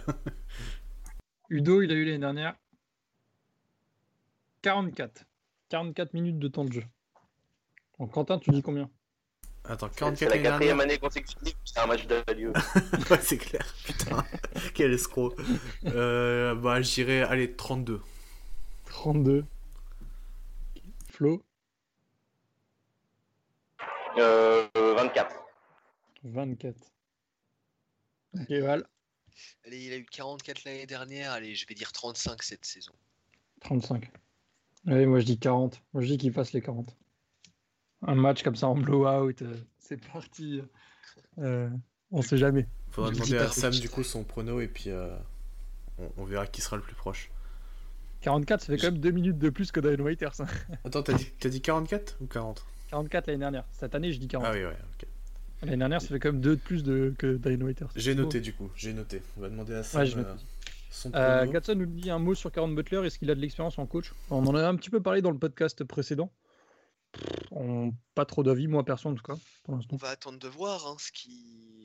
si on a des, des- des infos éventuelles. En tout cas, c'est en tout cas c'est sympa d'avoir un ancien de la maison qui revient et qui s'intègre dans, Ouais. dans le staff, dans, dans tout l'aspect culture et euh, Une des meilleures saisons rookie du, du 8 aussi. Hein. Ouais, c'est clair. absolument, absolument, ouais, ouais, ouais, Un ouais, sacrifice pour le bien de, de l'humanité. c'est ça. Ensuite. Pour le bien du Mm. titre de 2006. Bon, mais, Ouais, euh, ça fait plaisir, vu qu'on a perdu plusieurs assis- assistants de, de, de SPO dernièrement, ça fait plaisir. quoi. mais contrairement à d'autres équipes, euh, les, les assistants sont pas aussi euh, euh, comment dire impactants sur le jeu. C'est pas genre il y a à l'époque des Celtics de 2008 où Tom Thibodeau était complètement responsable de la défense et il faisait tout. À Miami, c'est pas aussi fort que ça. Alors il y a eu la période où à l'époque du Big Three, euh, mince comment il s'appelle? Fisdale. Fisdale euh, avait un rôle absolument monstrueux dans la communication Oui, avec ouais, les stars. Fisdale était premier assistant. Ouais. où, euh, où LeBron notamment disait que bah, c'est quand il voulait parler au coach, il allait voir Fizel, il disait euh, Hey, Fiz, il faut que tu dises à Spo ça parce qu'il y avait très peu de liens. Euh, maintenant, c'est plus le cas, donc je pense pas qu'il y ait un tel impact. Par contre, il va pouvoir progresser correctement. Ça, je pense que c'est clair. Gatson, il nous dit il coach Hero sur comment encaisser un départ. c'est horrible. Il le, prépare, il le prépare psychologiquement. Ouais. Euh, un mot sur Harden. euh, non, Flashbam, on a déjà dit Harden. on verra, ça se fera pas de toute façon. Moi, je vous le dis, je vous l'annonce, il viendra pas à Miami. J'y crois pas. Je suis d'accord. Il ne viendra pas. Je, je crois toujours en la prophétie de Bradley Bill, moi. Moi aussi. Bradley crois Beal, j'y crois beaucoup moins qu'Arden. hein. Bradley Bill? Ouais. Ah, moi j'espère trop. Ouais, bah, il y a espéré et y croire aussi. Bon, J'y crois moi- zéro. Hein. bonne saison de merde. Moi j'y crois zéro à Harden aussi. hein. Bah, Harden, euh, c'est que les rumeurs sont là, tu vois, les... Ouais, depuis longtemps, hein. dessus. depuis longtemps, de- Bill- ça- depuis novembre. Le déjà. truc, c'est qu'il il y a Westbrook qui est arrivé. C'est un gros avantage pour nous. si ça pète, ça pète. Ça vient chez nous. Le petit trade en février, là, on arrive. Enfin, mars plutôt, parce que la deadline est en mars, mais on arrive. Non, mais Harden, le problème c'est que pff, c'est toujours compliqué entre objectivité et subjectivité. Subjectivement, j'ai pas envie qu'ils viennent, objectivement, j'ai envie qu'ils viennent. Quoi. Donc, euh, Ah, c'est ça, c'est c'est un peu, c'est un peu pareil quoi. Le, le joueur est quand même vachement clivant, mais en même temps, c'est un, top- c'est c'est un joueur top 5 NBA quoi. C'est qu'est-ce que Sam, Sam est pas là pour nous faire sa longue tirade et on sait que lui, il veut, il veut absolument voir James Harden parce que, parce que lui, il veut le titre absolument. Mais en fait, Mais, c'est euh, ça, hein, si tu veux le titre, Ah, euh, c'est ça, faire les, sac- clair. les sacrifices nécessaires. hein. Mais Ouais. comme je vous le disais au début, moi je suis. Je vous le disais avant qu'on enregistre.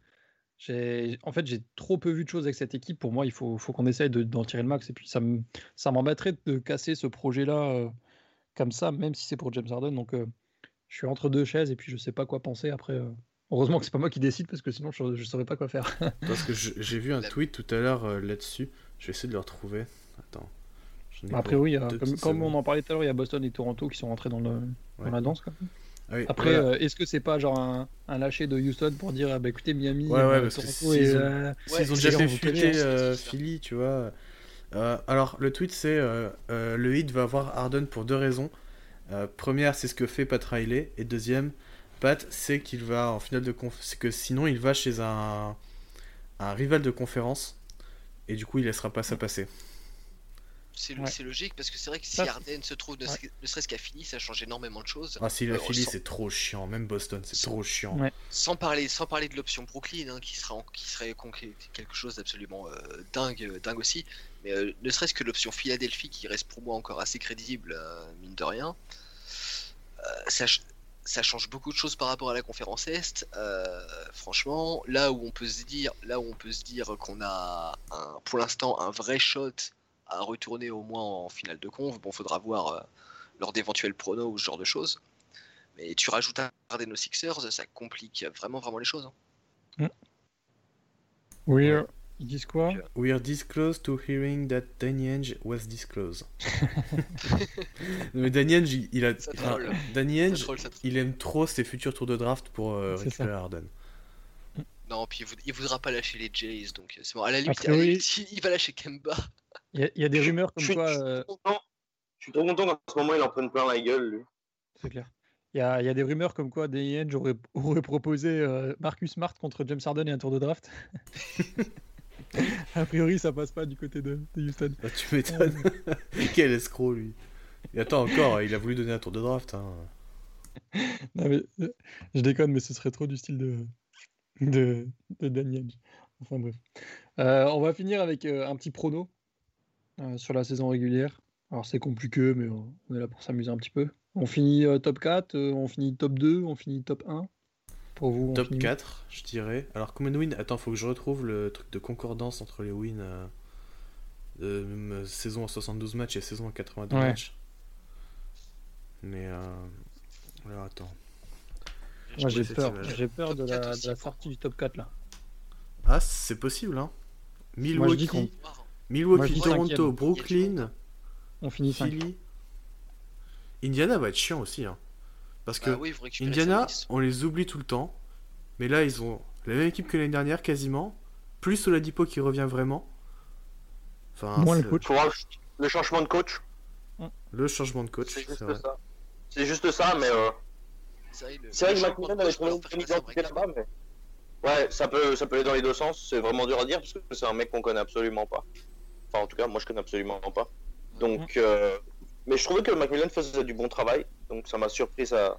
Bon coach défensif, mais après en Il faisait du très très bon travail, même contre- surtout contre nous. hein. Ouais. Non, mais je, On a il, beaucoup a, il a apprécié. jamais eu, euh, il a jamais eu toutes ses armes quoi non plus, donc euh, faut voir. Mais bon, on verra. Allez, moi je Il dis y a les les Raptors qui sont euh, à peu près à notre niveau aussi, peut-être un peu moins bien, mais je Les Raptors, ils vont être chiants régulières je comme vois d'hab. plus hein. battre les Pacers, moi. Ouais, ouais, je vois pas plus les Pacers. Ils vont être chiants les Raptors, mais je les mets en dessous quand même. T'as, je sais pas. Je- Moi je dis 5, pour moi il y a Brooklyn qui, qui, qui monte. Ah, moi, moi je dis top. Moi je- pour l'instant je reste sur le, je reste top 4 aussi, potentiellement top 3. Faut voir comment la saison se, se déroule. dis 4. Valérie, Ouais, moi je dis 4. Moi, je dis Quatre. 4 aussi. Après, l'année Ouais. dernière, tu vois, on était, un cinqui- on était cinquième, mais au final, on était quatrième, tu vois. Ouais, c'est très bien que- ça, c'est- Que On était- moi, je et TJ Warren. Moi, je fais, je fais ou confiance ou qu'à Boston ou qu'à Brooklyn il y a un problème et on sera 4. Bah, pour moi, la question se pose avec Toronto. Moi, je mets 5, je dis euh, on finit un, un coup là derrière Toronto euh, sur un coup de, mal, de malchance. Ah. Mais, euh, Non, non. Parce que pour moi, Indiana sera pas devant nous. J'ai- Je sais pas. j'ai Non, pas- non. Moi, je vois ni Indiana ni Toronto potentiellement devant. Moi, je Ouais, vois c'est pour ça que tu mets 4. Tu mets Brooklyn, Boston et Milwaukee. Ouais, voilà. Ouais, ouais, ouais. Moi, je mets Et Toronto po- devant. Et potentiellement, selon comment Brooklyn, euh, comment ça se passe à Brooklyn, je me dis qu'on peut choper le troisième spot. C'est clair. Euh, Moi, toi, je, pré- je préfère Philadelphie, sans- même sans parler Ah oui, il y a salariale. Philly. Ah oui, il y a Philly, j'ai Boston. oublié. Oh putain. Philly, c'est Moi, je- Philly, c'est derrière, il n'y a pas de continuité là-dedans. Non, moi, je garde 5 quand même. Euh, je, je je les mets potentiellement devant nous. Ah, je, je garde 5. Je garde 5. Pour moi, quatre. pour moi, on sera pas à 6. Tant 6, ça ferait trop. Ah, 6, ça commence à faire chier, mais euh, 6, c'est trop horrible. bas, je pense. ça, ça m'étonnerait même pas, tu vois, genre... euh, C'est pas impossible. hein, La, co- la- Enfin- le haut de la conférence, c'est assez dense, hein, mine de rien. Déjà, Ah, déjà, ah, dernière, c'était super serré entre les 6 premières équipes. Ouais, ouais, ouais. Et là, t'as as Brooklyn qui arrive, t'as Indiana qui s'est presque renforcé. Enfin, À part a eu euh, un pas très bon été, mais sinon, je trouve que tout le monde a eu un été vachement plus grand que nous, enfin, vachement plus long que nous. Euh, même Milwaukee, et puis Brooklyn et Philadelphie, on n'en parle pas. Donc, euh, je reste 5. bon, on a moins. En plus, on a toujours eu ces dernières années, faut, faut le dire, l'avantage d'être dans une division de merde où on jouait plus nos, des petites équipes. Ça va être moins le cas cette saison. Donc, ouais, vrai. la saison régulière, c'est, ouais, on verra. Je dirais Après, on a quatre. l'av- Après, on a l'avantage d'avoir, euh, de faire partie de ces équipes qui ont une, qui ont une vraie continuité par rapport à la, par rapport à la saison dernière et c'est, pas tout à fait le cas par rapport à une équipe comme Philly. C'est pas le cas par, c'est pas non plus totalement le cas par rapport à Brooklyn. Euh, Boston a un peu retool aussi. Ils ont des éléments assez importants à intégrer. Nous, c'est un peu moins notre cas. Donc, faut, va falloir voir évidemment comment la saison se déroule. Mais je, je, me- je pense quand même que le, le top 4, et sans être 100% safe, je pense quand même que tu peux, tu peux quand même assez te, te sentir, à- te sentir pas trop mal en misant dessus si tu veux. Si Harden vient, ça change beaucoup pour vous pour la saison régulière? Moi, je pense pas que ça change tant que ça. Ah, quand Pas même. trop. Je, je pense que quand même que tu peux, tu peux aller chercher le 3. Si tu es plus, t'es plus confiant pour aller, chercher, pour aller chercher le top 3 quand même.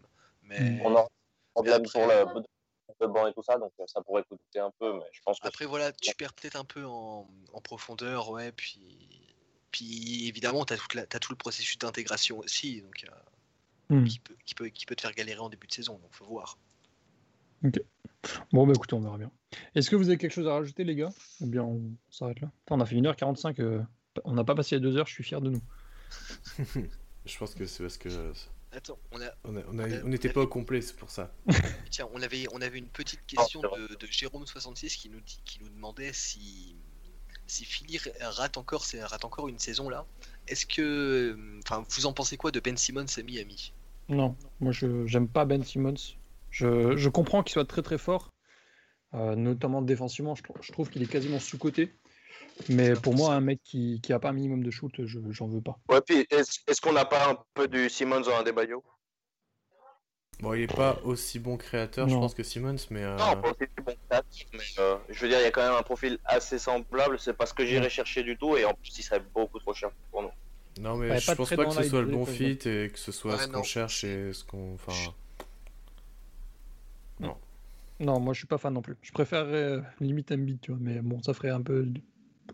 Non, mais s'il y a du marché à faire, c'est pas du côté de Philly qu'on irait. Quoi. Oui, clairement, clairement, clairement. Lucas, ça vous dirait? À tous les jours. hein. À tous les jours. Absolument. On- Non, mais on a Tyler, c'est très bien, Tyler. Tyler, c'est très bien. Allez voir d'ailleurs, il a fait un podcast avec euh, JJ Reddick. J'ai écouté euh, cet après-midi, c'est pas plutôt intéressant. Euh, voilà, il parle, il, il s'amuse un petit peu sur la vie de Miami et il a vraiment l'air de, de s'y plaire, donc c'est pas trop mal. Euh, du coup, ben, écoutez, on va s'arrêter là. Du coup, si vous avez rien d'autre à ajouter, normalement, on se voit demain pour euh, le podcast euh, après le trade de James Harden. Du coup, C'est ça, voilà. Pour Et, on Kigodala, Leonard et des chips. on pourrait tout faire. ouais. Tu, on va voir flou quand euh, Pat il va lâcher la moitié de l'équipe. Non, mais ça On va être un deal à quatre- 4 équipes, on va récupérer plein de bons role players, ce sera parfait. Et On, on, et on on va avoir un on 4 gardera majeur parce qu'on sera plus que 4 joueurs. Ça va être On garde- quoi. Il va nous faire un petit exploit, on va garder tous nos jeunes et ça va être magnifique. Bah, tu rêves, toi. Il va lâcher Bama Bayo dans le trade. Ah non, écoutez, on va faire des cauchemars. Euh, bon, bah écoutez, on va s'arrêter là. Euh, C'était cool de, de faire ce preview, cette preview en live.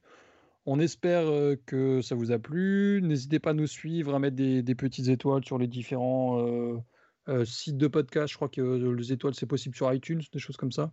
Euh, crois ouais, que- iTunes, Spotify, je crois Ouais. pas. Deezer, je crois pas. euh, Et iTunes, oui. iTunes, oui, Merci d'avoir été là, notamment Yvan, Flash, Cam et de ça qu'on voit dans le chat, qui était pas mal là. Euh, continuez à discuter avec nous sur les réseaux. Si vous avez des questions, il n'y a pas de problème. Euh, on est là. euh, on va faire de toute façon le début de saison comme d'habitude en live avec des récaps et tout ça sur le site. Euh, passez des bonnes vacances, euh, des bonnes fêtes de fin d'année, une bonne, un bon début de saison, bien sûr, parce que c'est très important aussi. Bonne Et puis, euh, on se capte sur les réseaux. Ciao, ciao. Et n'oubliez pas. Hit in 5. À plus, les gars. Salut. Five. Ciao. Passez de bonnes fêtes, salut. À plus.